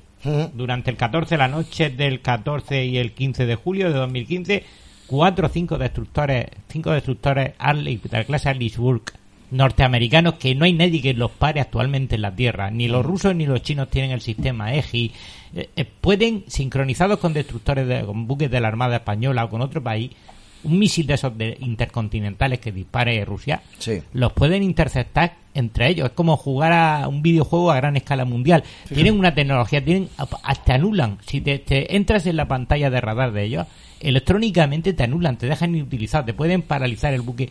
recuerdo a los oyentes que el incidente que sucedió con un buque ruso perdió el control y se fue contra ellos a la deriva que estuvo a, punto de haber un incidente político muy grave porque los dos destructores iban a colisionar, fue porque simplemente le enchufó con, el radar spy y le anuló, le, hizo saltar los conmutadores de la sala de máquina y lo puso el garete. Fíjate. Tú no te arrimas, a mí los rusos tienen la, puñetera manía, lo sé por gente que está en la marina, me ha costado muchos, muchos, muchos expedientes ocultos de la marina y, y, y los rusos siempre salen delante de tus narices los submarinos en la, en la, Guerra Fría, salían delante de nuestros barcos que zarpaban de Cartagena a perseguirlos, persiguiéndolos bajo el agua, como corrían muchísimo, como hemos visto en la caza de los Tures Rojos, corrían muchísimo, de repente emergían por tu proa se te arriman descaradamente. Y claro, este destructor norteamericano tiene el potencial suficiente para detenerlo y, y devolverle la jugada. ¿Y, qué puede hacer cuando se le plantea en la bahía esta de eh, frente a San Diego, en las islas del canal? Se le pone de noche a jugar con ellos estos triángulos voladores que empezaron a decir los escépticos, a darnos las explicaciones absurdas de que sí, pero es que el objetivo, porque llevan un equipo de inteligencia a bordo, que son los NUPI, que son equipos especiales que toman nota, graban estos casos para luego llevarlo, llevarlo al Pentágono y decirle, señores, aquí ha pasado esto, informar como un atestado de la Guardia Civil. Y no podían hacer nada, nada más que grabarlo. y uno de ellos se paró en la popa Mientras serpenteaba el destructor en mitad del mar, se le para descaradamente la popa sobre la pista de aterrizaje de, helicóptero y ahí a su compás esa esfera, ese dron, no, si es un dron, como en un principio lo clasificaron, ¿con qué autonomía ha venido un dron de dos metros de diámetro desde China o desde Rusia volando? Cuando Claro. necesitamos aviones de, de, de- de toneladas, y lo sabe bien Juan Reyes, que un avión tiene una autonomía por- limitada, tiene que tener un tamaño para cruzar medio planeta, venir a espiarte, tiene que tener una serie de características que estas naves no las tienen. Juan. Sí, mira, fíjate que ahora mismo, lo, ahora mismo el avión que tenemos, mm, y eso eh, el compañero militar lo, lo puede mejor asegurar, eh, uno de los aviones más eh, avanzados que tenemos en el mundo hoy es el F-18. ¿Cuánto vale un F-18?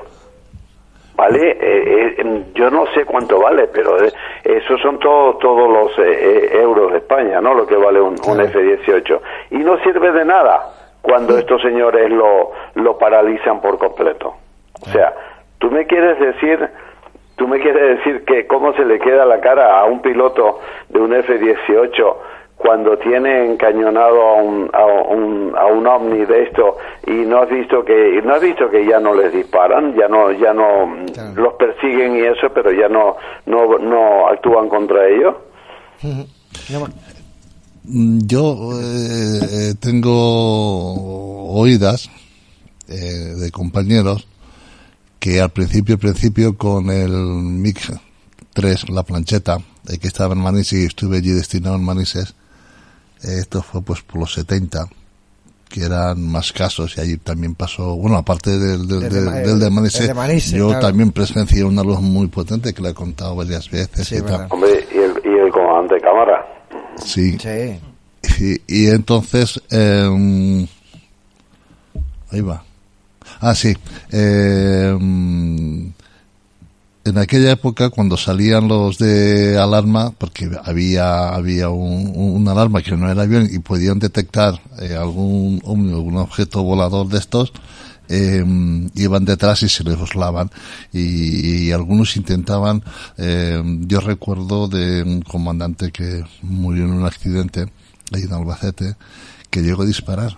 Sin pedir permiso a Pegaso y sin nada llegó llegó a disparar porque eh, estaba tan nervioso y Claro. tal tal y todo era y, y, y ahí en el bar cuando eh, bajó y tal, bueno, después de que se le pasara el susto y todo, dice, pero es que yo apretaba el, el gatillo, apretaba el mando y aquello no salía. Y los misiles no había forma de sacarlo. Y yo veía, yo veía que, que, que igual lo tenía delante que atrás a la derecha desaparecía y cuando lo tenía, o sea, cuando lo tenía a escuadra que yo ya lo tenía y tal, te- Y yo, yo, yo voy a lanzar, vosotros dos, eh, tanto Juan como tú, Pepe, habéis estado en el aire. Eh, ¿Puede haber algún fenómeno eh, meteorológico eh, que no sea muy, bueno, que no sea cotidiano, de que lo veamos todos lo de aquí de a pie? ¿Algo puede ser similar a eso que, que, que se cuentan? Esas luces rojas, esas luces blancas, ¿puede ser algo, algún fenómeno natural? no sé, Juan Abuelo más alto que yo, eh, digamos. No, yo, puede yo, responder. yo te puedo decir que no. Yo tengo 42 años de experiencia, 27.000 horas de vuelo, no de aeropuerto, sino de vuelo. ¿eh? y te puedo decir que no, no existe en la atmósfera ningún efecto óptico que te pueda hacer los cambios de luces, los cambios de velocidades, eh, eh, todo eso en, en milésimas de segundo. No, no existe. Eso es absurdo. Eh, acuérdate de, del comandante de cámara cuando salió a perseguir aquello y después le dijeron que eran las luces de escombrera. Sí, bueno, sí, ese es Usted me va famoso a decir también. a mí que este señor que ya tiene canas en, en, en, en- en las orejas, me dice usted que, que ya confunde con las luces de escombrera. No, tú puedes ver en la amanecida, en la noche, eh, en la noche y en la amanecida puedes ver a Venus, Marte y Júpiter, eh, la puedes ver. Y puedes ver mm, mm, muchas eh, eh, estrellas que te puedan hacer algún efecto de, en, en- en plan de, de fugaces y tal, pero no esas, esa declaración que tú te refieres, no, no hay efectos naturales. Ante un evento accidental, un fenómeno atmosférico, suponemos que es un fenómeno No, accidental. No, y, no, y para lo digo en mí, para sentido- mí no existe, para mí eso no existe. Lo digo por, por, por lo que se ha confundido, se ha querido Claro. ver como el rayo bola, pero es que me acuerdo del caso de, de lo que hemos comentado alguna vez creo,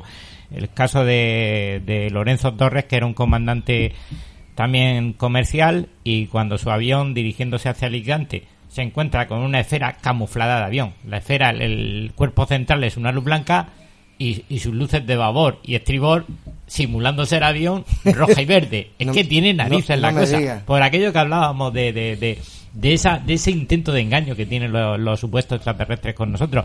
Pero es que no es solo eso, es que estás cambiando señales. Los gálibos de tu avión lo estás usando para darle un código de señales a esas esferas que te están respondi- respondiendo con un apagado y encendido también. Eso no lo hace un fenómeno atmosférico. Eh, no, Pepe, para Bueno. nada. Pepe, Pepe. Ah, pues bueno, eh, claro que te responden y a mí también me han respondido. Cuando yo voy por ahí con el láser y allí en Atacama, eh, entonces eh, hay días que, que, que se interactúa con un mogollón de gente. Eh, te responden, te dan flashes, eh, hasta incluso recuerdo de en Atacama eh, como una nave nodriza bastante grande, la teníamos retirada, como salieron por debajo como dos luces pequeñas, eh, como si fuesen, no sé, unidades eh, individuales, y jugaban allí con nosotros, pero como querían, pero como querían, o sea que eh, allí hacían piruletas a peseta y piruletas a duro, como querían, de toda clase. Claro. Juan. Juan. Dime, dime, dime. A veces pie- pierdo el, el Eh, eh, volumen, dime. El volumen. No, que, di- que dice Pepe que, que, que él sí lo ha, lo ha visto y que sí ha interactuado con ellos. Yo, eh, aparte de todo esto, que me gustaría, eh, bueno, hacer un poquito hincapié en que realmente la tecnología rusa y china están con los eh, hipersonidos, con aparatos eh, hiperson- hipersónicos. Eh, pero eso, esos aparatos, esa, eso por- no podrían hacer ese tipo de giros tan radicales, ¿verdad? Juan. Para nada, para nada en absoluto. Tú, eh, tú no puedes eh, eh, eh, poner ningún, ah, ningún eh, llamemos, eh, tráfico eh, que se pueda parar en el aire a una velocidad que pueda acelerar a una velocidad de, de, de 0 a 9 Mach en segundos, ¿vale? Pararse en el aire y después retroceder o girar a los 360 grados y no, y no pasa nada. Eso es absurdo. Si a ti te dicen, si a mí me dicen que una, una lenteja, que es un ovni, una lenteja vuela y hace todo eso con nuestras leyes aerodinámicas, yo te digo que está fumado, porque no, porque no puede ser, ¿entiendes? O sea, eso está clarísimo. Y además ellos lo tienen muy claro también. Cuando el avistamiento mío, eh, confirmado por el Iberia 6010, que viene detrás y que confirma todo y ratifica, el señor Jaime Montalvo de Pegaso, ¿vale? Que se le alertó eh, a través del Control Madrid, se le alertó a Pegaso y para que mandaran a, a- no mandaron a nadie, a nadie en absoluto, Nada. no mandaron a nadie, porque porque porque él lo dijo el, el señor Montalvo en la entrevista que le hicieron en Cuarto Milenio, Claro. que no, porque ellos no veían nada, mi avión no lo veía en el radar tampoco, no no veíamos nada, ¿entiendes? O sea, pero ya ya es que ni los persiguen porque saben ya el resultado que hay. Claro. Aparte, yo, yo voy a hacer una comparativa a los oyentes para que entiendan lo que supone una investigación de, de estos fenómenos cuando se grabaron las grabaciones de cámara de los aviones de combate de los F-18 eh, que perseguían a bueno que perseguían que trataban de que se vieron jugando prácticamente con estos con estos ni en, en Baja California.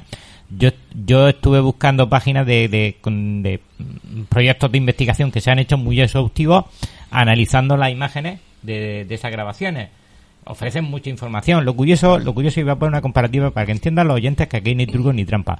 Hace muchos años, en los años 70, en uno de los programas que hacía Jiménez del Oso sobre la temática OVNI, pues mm, fueron convocados al típico avistamiento este, ¿sabes tú, Pepe, estos que hacéis vosotros que dicen, pues mm, vamos a hacer una convocatoria de avistamiento, Ah, un sí. contacto, un contacto de avistamiento, para allá que fueron las cámaras. Fuera verdad o mentira, pues son profe- eran profesionales de la televisión y fueron allá a grabarlo. Cuando llegan allí, muestran las imágenes, pues analizándolas en el programa de Doctor Jiménez del Oso, está en YouTube para quien quiera verlo. Eh, resulta de que hay un pequeño salto. Durante un fotograma, el, el ovni, la esferita blanca, se ha desplazado cientos de metros de su trayectoria. Es como un guiño, un guiño de, de apenas que dura una fracción de segundo. Un fotograma dura, dura un- no sé cuántas ava, ava parte de, de, de- de segundo. Resulta que en el análisis espectrográfico de la cámara, de la grabación de- del vídeo de, de, de- de SF-18, es- uno de esos OVNI hace lo mismo. El punto no está siguiendo la trayectoria de si hay un choque, tú vas lanzando una onda de, de radio, o sea, una onda de electromagnética que choque y devuelve el eco. No. Hay un momento en que hay- yo vi que había un blinco, digo, esto, esto muestra que el fenómeno es real, está allí y sucede. Pepe. En Manises, en los años 70-80, en Milastres, eh, en mitad de las pistas, pues hay un radar militar, aparte de la torre civil y tal, hay un radar militar. Y en Aitana también. O sea, en Aitana en la Sí, montaña. pero esos son picos. Sí. pero eso es otra cosa eh, en, en la pista entonces pues los compañeros muchas veces cuando pues realmente almorzábamos o cuando se terminaba el servicio a las dos o incluso cuando habían redais pues eh, muchas veces los comentarios eran eh, hemos visto pasar por el radar un punto o sea que hemos calculado y no nos dan, eh, no hay bastantes ceros para poder saberlo. O sea que eh, igual en, en, en cualquier pico eh, están los radares también, los tres que cuatro que hay, y los radaristas y los pantallistas saben que, mm, que pasan y como dice Juan, es que, es que tampoco se ven. Cuando ellos quieren aparecer, Aparecen y cuando no quieren aparecer, no Sí, aparecen. muchas veces Cuando ellos también. quieren que te vean, que lo vean, eh, tú los verás, pero, pero cuando no, no. eh. Sí, sí, aparecen puntos en un momento determinado que decían, bueno, ¿y esto dónde ha aparecido? ¿Esto qué es? ¿no? Claro, eh, en, el de Manises, precisamente, que lo habéis nombrado, don Miguel Mor- Morlán, que lo hemos tenido varias veces en, en- en el programa, se- él, él nos dijo siempre que le avisaron de Aitana, o sea, lo llamaron de Aitana esa misma noche, Mm.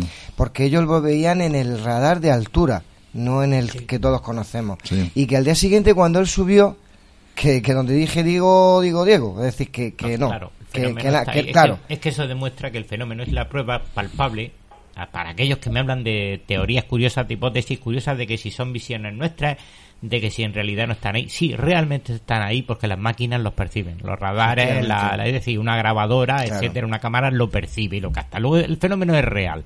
Que sea lo que sea que lleve dentro, no lo sabemos. Porque hemos visto cosas que no cuadran. Ya sabemos que hay muchos expedientes donde la gente ha visto, incluso militares. Estamos ya que estamos Ujú. hablando de, de, de, de lo que realmente sabe el ejército.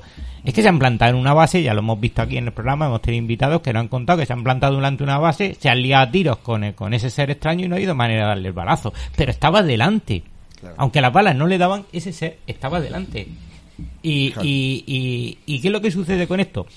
Yo voy al hecho de que los gobiernos saben que es real, porque si los militares te están diciendo, cuando yo supongo que cuando un político, mm, aunque sea temporalmente elegido para una democracia, que va a estar un tiempo nada más en la política, eh, le pregunta, yo creo que el Estado Mayor de Defensa o el Estado Mayor del Ejército del Aire o quien sea le está diciendo, oiga, ese fenómeno es real. De alguna manera, aunque a mí me estén engañando, me Claro. estén diciendo que no, que lo estén negando, porque mm, a Petit Comité habla con gente que está en activo, pero claro, no pueden hablar públicamente el tema.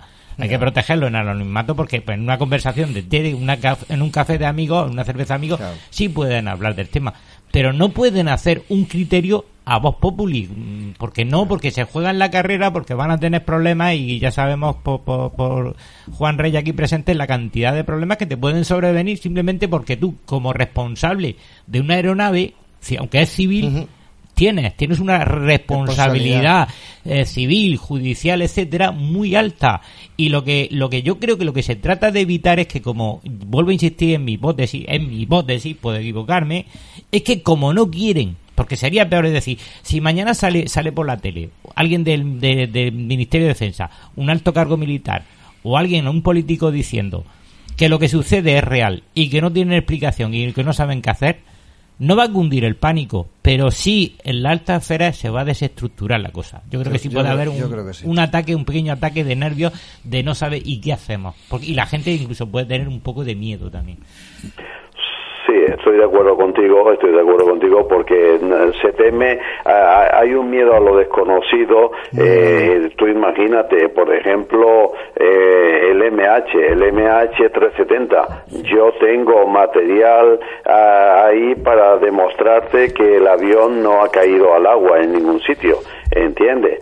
Y ese avión hay un eco del militar del radar primario donde salió hacia el norte perfectamente eh, seguido, ¿entiende? Ah, pero claro, eh, entramos en una guerra comercial que imagínate si la gente se asusta y no se puede, no se monta en los aviones, ¿no?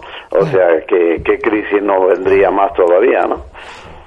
A ver, Juan, perdona, pero un momento, que me ha venido un flash a la memoria, perdona, José Antonio, yo sé que quería intervenir otro turno. Muy rápido, es por contestar a Juan Reyes en, en el sentido positivo. Eh, mm, hay una serie de documentales que se está emitiendo de accidentes catastróficos de aviación. Tal. Yo lo estoy siguiendo porque siento siempre, y se lo he comentado a Juan Reyes en Petit Comité, siento una gran curiosidad por lo que es la aviación, los barcos.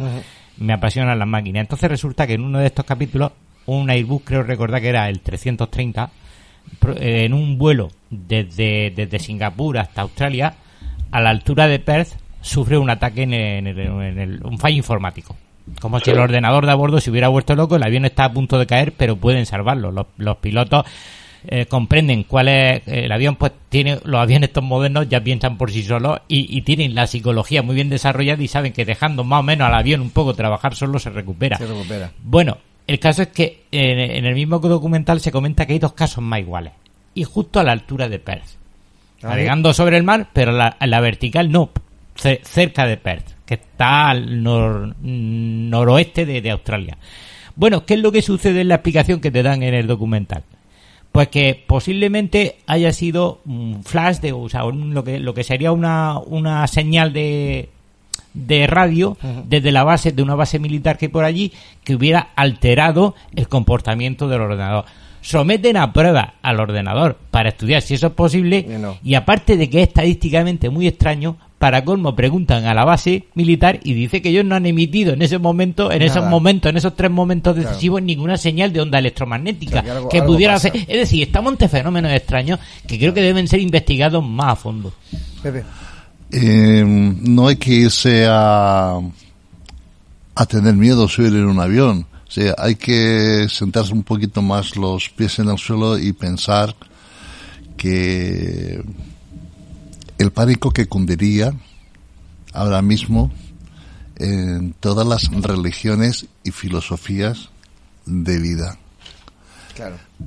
O sea, no solamente hay que subir o que se deje la gente subir porque la gente tiene que subirse. Simplemente la política de toda la vida ha estado muy, eh, digamos, muy controlaba mucho o ha controlado y está controlando a las, a las, a las religiones y filosofías de vida si viene un ser y demuestra que no hay un Padre Nuestro, ¿no? Demuestra que no hay un Buda, demuestra que no hay nada que simplemente... Eh, entonces, claro, eso sería también un caos. Por eso yo creo que la mayoría, cuando me planteasteis este debate, eh, era bonito también porque era también eh, informar a los que nos están oyendo que muchas veces la política te deja el señuelo eh, para que, digamos, eh, no te fijes tanto en, eh, en los cielos y que te fijes un poquito más, como ha dicho Juan en antes, en el coronavirus y en la próxima pandemia que va a venir o la otra o la otra, lo que ellos quieran. Y así pues tienen engañados pues a la gente y la tienen contenta con pan y vino y circo. Es correcto, estoy de acuerdo contigo, es correcto. No puede ser que ahora resulte, y yo, yo soy de los que me he puesto las dos dosis de, Pfizer, ¿eh? yo, me, yo me vacuné las dos veces, pero ya no me voy a vacunar más, porque además me he dado cuenta ahora que ya no sirve de nada, porque ahora que si la variante Delta o, nuevas que van saliendo, cada variante es una vacuna nueva. Entonces es absurdo, ¿para qué te, te, vas a estar vacunando contra algo que no, que no conoces, que no sabes? Es absurdo. Entonces, pues, pues, no lo entiendo. Eh, aquí lo que me cabe pensar es que aquí hay un, negocio multi, multimillonario, ¿vale? A, nivel de los laboratorios que están haciendo el agosto. porque oiga, estamos hablando de muchísimos, muchísimos millones. Yo sé que, que, que, esto es, es, difícil y no tenemos nada que con que luchar contra esto, pero joder, aquí nadie nadie se le, se le oye quejándose a China por lo que está pasando. y se dice que no parará hasta que no hayan 200 millones de muertos en el mundo. O sea, que, y ya lo dijo Stephen, ¿eh? Al ritmo que va, al ritmo que van, van, van bien. Eh, sí. Pepe. Pues la verdad es que mm, haciendo hincapié en, en, la vacuna ahora ya son nueve meses y, y luego serán seis meses. y luego serán seis meses y así van entreteniendo al personal y habrá más fenómenos ovnis, ¿eh? eh porque yo de vez en cuando salgo al campo y eh, y la verdad es que mm, si estás predispuesto a verlo y sabes verlos y vas y vas con, con la intención de controlar el, el, este, eh, mm, sí, sí que los ves, ¿eh? a ver, eh, perdona. queda eh, muy poquito tiempo, Paco. No, muy rápido, muy, sí, pero, no, no, es que quedan seis minutos nada más. Eh, yo sé que es complicado, sé que, que, que, que, bueno, invadir el espacio aéreo de, la, de estas grandes naciones, eh, para ello es romper el tambaliche de todos los, de todos los billetes, millones de, de dólares y de euros que se gastan.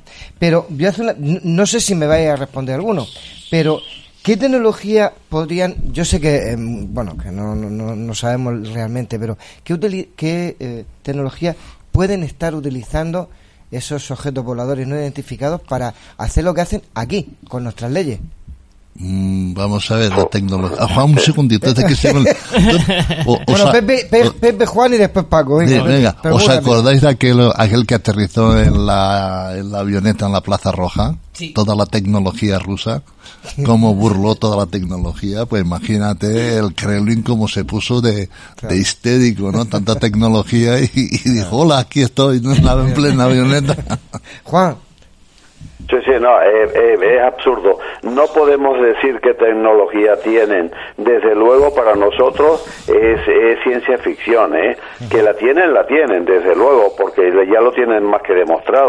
Pero ¿qué, qué, qué, ¿qué es lo que tienen? Madre mía, ya quisiera yo saberlo y ya quisiera llegar a conocerla también, pero es imposible. Para nosotros se nos sale de la, de, de la, de la mente.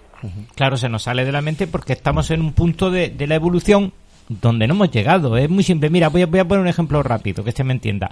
Yo lo veo desde el punto de vista de Cristóbal Colón, que va en su carabela, va con la nao y las dos carabelas rumbo a América. Y de repente pasa sobre ellos volando un 747 no entenderían qué es eso. Eso es verdad. No entenderían lo que es, solo escucharían un estuendo tremendo, un pájaro de metal por ahí, aunque bajase, aunque bajase un poco a saludarlos, a intentar saludarlos, pero veían algo muy rápido, un pájaro de metal brillante, dirían que ha sido una ave fénix gigantesca, que echa humo, que tal, una especie de dragón divino. No analizarían el aspecto mecánico y de ingeniería que tiene ese objeto para nosotros un 747 pues no tiene mérito hoy en día, la verdad. Ya estamos pensando en lanzaderas que crucen el Atlántico en un par de horas, pues no tiene mucho sentido. Sin embargo, vemos el, futuro del fenómeno, o sea, vemos el, vemos las naves espaciales y nos queda muy lejos ese futuro. Por eso nos asusta.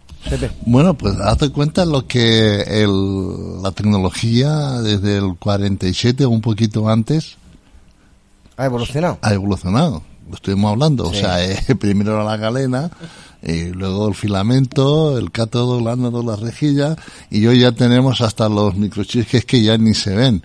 Pues bueno, pues imaginaros nuestros abuelos, de los que estamos ahora aquí, o bisabuelos, eh, si levantasen la cabeza ahora dirían, bueno, ¿esto qué es? Eh, o sea, nosotros aún hemos tenido la suerte, muchas veces yo lo digo, somos casi la generación sándwich aquellos no se enteraron, nosotros más o menos podemos ver que estamos al medio y los que vienen después arriba, pues imagínate lo que van a ver. Efectivamente. Claro. Claro, si supiéramos qué tecnología tienen, eh, ya no sería la NASA lanzando el cohete este dar a, por la piedra. ¿eh? por la piedra, sí. Sí, que eso, eso es otra. Me quieren mm, dar a entender o tranquilizar de que lo tienen todo controlado y que cualquier asteroide lo tiene, que vamos, que lo, vamos, la película Armageddon.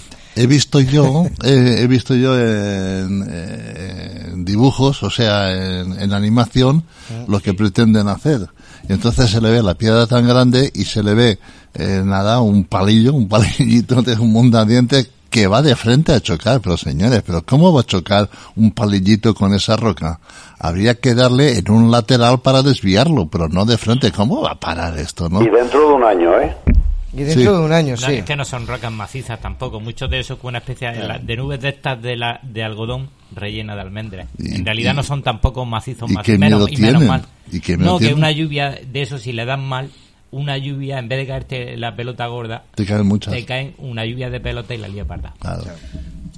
Yo creo que más, más que más que almendra adentro tienen gofio canario, ¿viste? Seguramente.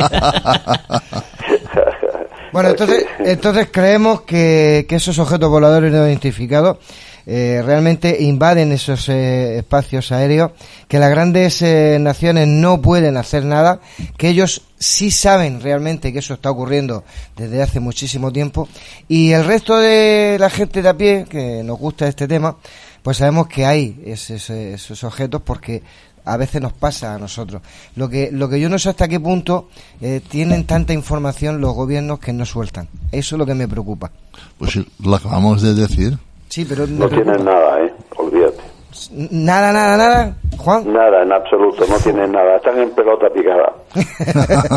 Bueno, pues espero, espero que sea así. Por lo menos estamos todos eh, con igualdad de condiciones, más que otra cosa. Cierto. Pues Juan, eh, yo te agradezco que hayas participado esta, en esta tertulia. Si me das eh, tu permiso en cualquier otra que tengamos, eh, me gustaría invitarte porque tu información y, y tu punto de vista para mí y, y creo que para los oyentes es importante. Un placer, un placer. eh, cuando, cada vez que quieran. Un saludo para todos y encantado de estar con vosotros. Muy bien, gracias. Otro para ti, Igualmente. Juan, y encantado de conocerte. Encantado. Igualmente, hasta luego. Hasta luego, comandante. Pues hasta aquí yo creo que el tema ha dado mucho, ha dado mucho de, de hablar, cada uno hemos puesto nuestro punto de vista y, y yo me tiendo el dedico, pero es que no, no, no hay manera, ¿No? ¿Por qué? porque no me han dicho de cómo viajan los ovnis, cómo pueden hacer ese tipo de cosas. Es que, es que si lo supiera, Como ha dicho Juan, a ver, hay una cosa que es evidente. Tú te crees, lo he dicho muchas veces, que cualquier nación, Sí, lo hemos dicho. eh, si tuviese un- un- Esa tecnología. esa tecnología, no hubiese sometido ya a todo el planeta. claro que sí. siendo Claro como somos sí. el ser humano, Claro. cuando no lo hace es porque no la tiene y no la tiene ninguno, ni los Sí. rusos, ni los chinos, ni los americanos, ni los españoles que somos los más punteros. Y creo que y creo que si de existir ese, esos objetos voladores identificados y realmente hayan hecho el primer contacto, eh, tampoco nos han dicho nada. Pe- me- ¿Os acordáis de aquella cinta de que, que nos hicieron ver del muñeco Ah, de sí, Roosevelt? sí, sí, sí, sí. Hasta ahí el gobierno se implicó para desviar. ¿Qué claro. es lo que había por el medio para Pues- lanzar aquello y desviar la atención Sí, mundial? ese es el vídeo de Ray Santilli, el que hizo que además a los grandes investigadores a nivel mundial los invitaron a que la vieran. Realmente, yo lo que yo he hablado con, con algunos de los españoles, de los más con- que más saben de eso, te dicen que era eh, meter cosas falsas con cosas verdaderas Claro. para intentar desviar la, Claro, la atención. ¿Estás lo- escuchando? Sí, sí, ya lo oigo. ¿Voy? ¿Voy que nos vamos? Pues eh, como yo te, como esta noche nos vamos en el Omni. Vamos, José Venga, pues toda la información del programa la podéis seguir por nuestro Facebook, Nemesis Radio, nuestro Twitter, arroba Radio 1 y tenemos un email, nemesisradiomurcia arroba gmail.com y por nuestro canal de YouTube, Nemesis Radio. En todas nuestras vías de contacto podéis dejarnos vuestros mensajes con cualquier cosa que queráis contarnos. Esta noche estás tan emocionado que ni le, Ay, has despedido ni le has dado las gracias. Perdón, perdón, per- no, gracias no. al maestro. A- gracias al comandante Juan Reyes, al maestro Paco Torres, a nuestro oficial de cámara José. Luis Benjó, Pepe Benjó. Es que me has puesto la música y yo digo, pues Claro, vamos ya. José Antonio se emociona. Es que es para emocionarnos, ¿no? Sí que sí. Pues eh, ya saben, recuerden Nemesis Radio todos los jueves a partir de las 21 horas en Radio Inter Murcia 102.4 de la FM. Nos pueden escuchar en redifusión de jueves al viernes de 1 a 3 de la madrugada y por internet pues siempre que quiera, a la hora que quieran y cuando quieran, a través, bueno no miento, primero por, por nuestra web nos puede escuchar todo el mundo desde cualquier lugar del mundo cuando nosotros emitimos en directo www.lainter.es y en nuestros podcasts, como estaba diciendo hace un momento, pues cuando quieran, porque son ya cuántos, José Antonio, ¿De qué? Programas. Programa no, sigas, no- 200, no- no los busques, Sí, sí, sí, sí, 282. 282. Eh, eh, eh, Lo he mirado, pasa se me ha olvidado, que estoy muy mayor. Venga. Bueno, pues que no hay que perder la pues- las buenas costumbres y para estos eh, ovnis extraterrestres y amigos que están por ahí arriba, no olvidéis que nuestras voces viajan ya por el universo.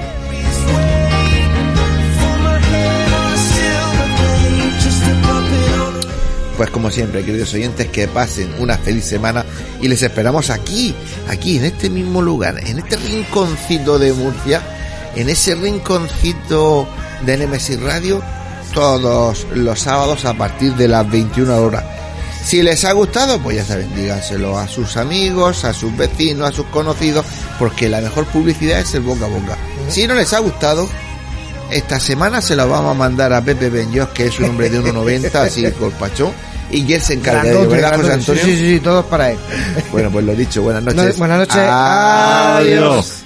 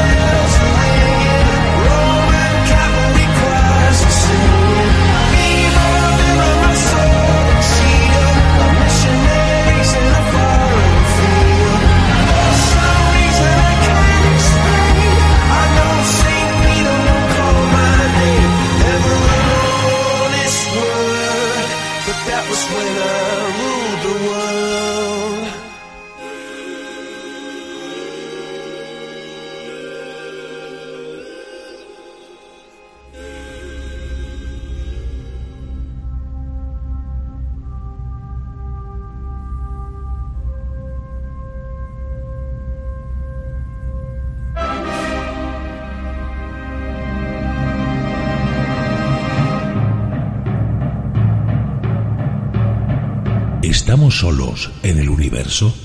¿Quiénes son los verdaderos artífices de las pirámides? ¿Hay vida extraterrestre? De ser así, ¿es posible que estén entre nosotros? Psicofonías, Ouija, ¿nos hablan los muertos?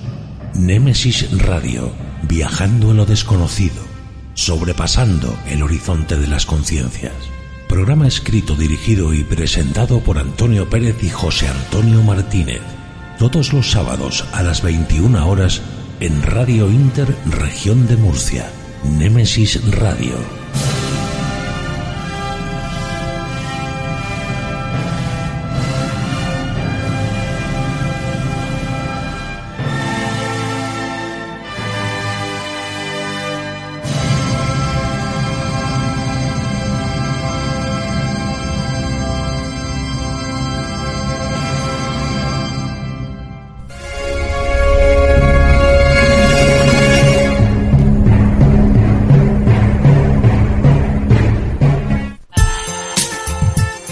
Escucha nuestra emisión por internet a través de www.lainter.es o descarga nuestra app o aplicación para móvil a través de Play Store. Búscanos como Radio Inter Murcia. Fotos Orión. Hay momentos importantes en tu vida que no puedes dejar pasar. Inmortaliza tu evento en fotografía y vídeo con Fotos Orión. Porque las cosas especiales solo ocurren una vez.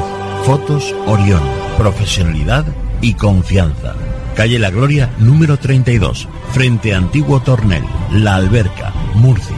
Teléfono 868 94 30 13.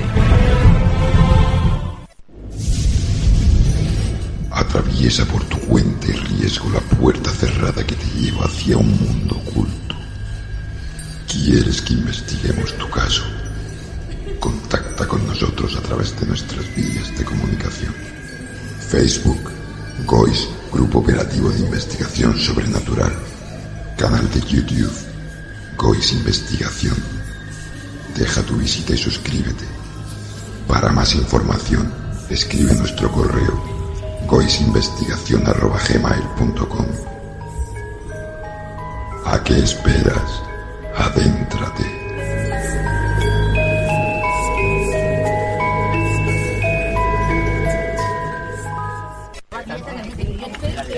Nemesis Radio. Nemesis Radio. Nemesis Radio. Nemesis Radio. Nemesis Radio. Nemesis Radio. Nemesis Radio. Nemesis Radio. Radio Inter. Actualidad, debates, entretenimiento, cultura, salud, deportes. La información que querías en la radio que esperabas.